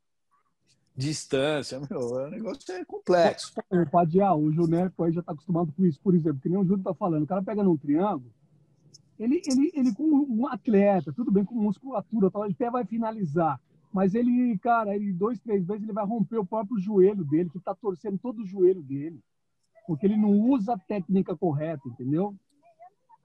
Entendi, claro. Para mim está muito claro. Ó, teve um momento que eu não estava treinando o Tito Ortiz. Ele tinha sido meu aluno e tal, não estava treinando ele porque eu estava meio focado no Rampage, no Bisp, nesses malucos. Foi engraçado que o Marcelo Alonso da Tatame veio me entrevistar. Aí ele me perguntou ele entrou no vestiário e viu que os vestiários aqui tem nome, tinha nome. Meu vestiário, meu, minha, meu armário era do lado do armário do Tito. Tito Ortiz, pá, o rampejo meu. Aí ele falou, pô, o Tito Ortiz vai lutar com o Lioto. O que, que você acha? Eu falei, meu, ele tá fudido. Eu falei isso porque, tipo, eu tinha visto dois treinos antes e ele tava treinando com os malucos lá. Eu vi o treino de triângulo deles. Eu falei, puta, e pior é que eu estava ocupado, não tive como chegar lá e corrigir. Tinha outro maluco dando aula para ele e não era jiu-jitsu mais, né? Não falei nada, não deu outro. Ele fechou o triângulo, o Lioto no triângulo, na luta e não finalizou. Aí ele me aparece na, na terça-feira. A luta foi no sábado, ele apareceu na terça-feira. Aí eu falei, pô, você é mal mané, cara. Você for triângulo, esses idiota, por isso que você não fecha no triângulo. Ele falou, ah, mas triângulo é uma coisa, se o cara souber fazer, é, é impossível, eu sei defender. Eu falei, então deixa eu fechar. Pô, bateu que nem uma criança, cara, sem botar a mão na cabeça, nada. E ele é grande pra caramba e bruto, né, cara? Tentando, querendo me levantar de ângulo, no ângulo ali, não vai levantar ninguém, Champi. Não vai batistaca ninguém, seu mané. E ali foi que ele aprendeu a dar o triângulo. De uma maneira simples, sabe? Mas um triângulo bem aplicado, não tem como. Exatamente. Ô, Padial, só cortando um pouquinho aí. Não sei se você sabe, você sabe, você treinou com o Juneco. É o maior piadista que tem no jiu-jitsu. Aqui em São Paulo todo mundo tinha apelido, cara. Ele quando ia preferir alguém, falou, oh, tá um negro não sei o que, cara, dava muita risada, cara. Dois minutos de risada para depois começar o diálogo, cara. E eu lembro de uma história, quando eu fui lá para os Estados Unidos, cara, campeonato lá, ele me contando lance, cara, cada lance engraçado. Aí eu falei, pô, Juneco, você era piadista demais em São Paulo, cara, aqui não, vou te contar uma recente. Aí que tinha um aluno. Falei, mestre, é, americano, né? Mestre, pô, eu, eu sou louco para ter um apelido brasileiro, cara, porque eu tô treinando forte, quero ter um apelido brasileiro. Aí o Juneco falou, ah, vou pensar direito, cara, próxima aula eu vou te trazer um apelido brasileiro perfeito, cara. Aí o Juneco chega lá, o moleque já, pô, pô, mestre, e aí, meu apelido, mestre? Pô, cara, fica tranquilo que eu já decidi o seu apelido. Ó, baseado aí que já tem o pé de pano, que é casca grossa, o pé de chumbo, que é, porra, cascudo, você vai ser o pé derasta. Pederasta, mestre! Pederasta! O moleque escreveu no kimono inteiro, pederasta. O Júlio escreveu no papel para ele como é que era, kimono todinho, pederasta. Chegou na competição, Kimono todinho, pederasta, É, pederasta, brasileiro dando risada. Não, minha comadre não cara? deixou. A, minha comadre não deixou. Ela ficou com pena do cara. Aí chegou Mas o lá cara e falou, não, cara, troca o kimono, pelo amor de Deus. Ó, ô Júnior, fala pra ele aqui o que, você fez lá com o Verdun lá, do Marqué. escuta, Não, o Marquer, fica- o. Marquer lutar com o Arona, né? E o Fabrício era o sparring dele. O Fabrício não falava inglês ainda. Faz tempo isso. Isso aí faz uns 15, 16 anos. 17 anos. Aí o, o Mark Kerr falava assim, pô, pede pro cara ir mais leve, o cara tá me machucando, entendeu? E o Mark Kerr é um animal, né, cara? Tá me machucando. Aí eu olhava pro Fabrício e falava, meu, o cara falou que você é uma bunda mole, você parar de brincar aqui, meu, você tá parecendo um viadinho. Pra você lutar que nem homem com ele, puto, o Fabrício dava umas raspadas, mandava ele na parede. Incrível, brother. Ai, cara, sinto falta aí dessas piadas, cara. Demais, cara. Cara, mas é assim, cara, eu já bati o olho no cara, já botava um nome e ficava, cara. Que Era isso. incrível. Cara sério, meu professor. Ó, Júnior, cara, que prazer ter você aqui. Um papo super longo. É, falamos de tudo, né? Falamos do, da época de São Paulo, do teu início, do início dos campeonatos aí em São Paulo, quer dizer, um reinício do campeonato de São Paulo dos anos 80 para frente, a sua ida aí também para os Estados Unidos, falamos de UFC, Pride. Aí entrou aqui o Moisés, como eu falei, ele ia entrar, entrou lembrar um pouquinho das coisas aí do passado e também falando do futuro do jiu-jitsu. Pô, é um grande prazer te ter aqui no canal. Rever também, te rever pessoalmente, é, por vídeo, né? É isso Na aí. brin- pandemia, isso eu pessoalmente, né, cara? É. É o tempo agora. E o Padial, o Padial, e aí, tá, nessa fase final aí, pô, para ficar bem registrado que os representantes de São Paulo, mesmo naquela época que fazia frente para Rio, para qualquer lugar do Brasil, eram os alunos do Junec e meus alunos, cara. Eram os casca grossa e se você for pegar a genealogia aí do jiu-jitsu hoje, é, praticamente os mais casca grossos, os mais técnicos, os mais resultados, sai tudo da gente, né, Junec? Em São Paulo, principalmente, se você pegar as academias que existem hoje em dia, porra, praticamente seus academias saíram de mim ou do Moisés ali, né? Mesmo aqui.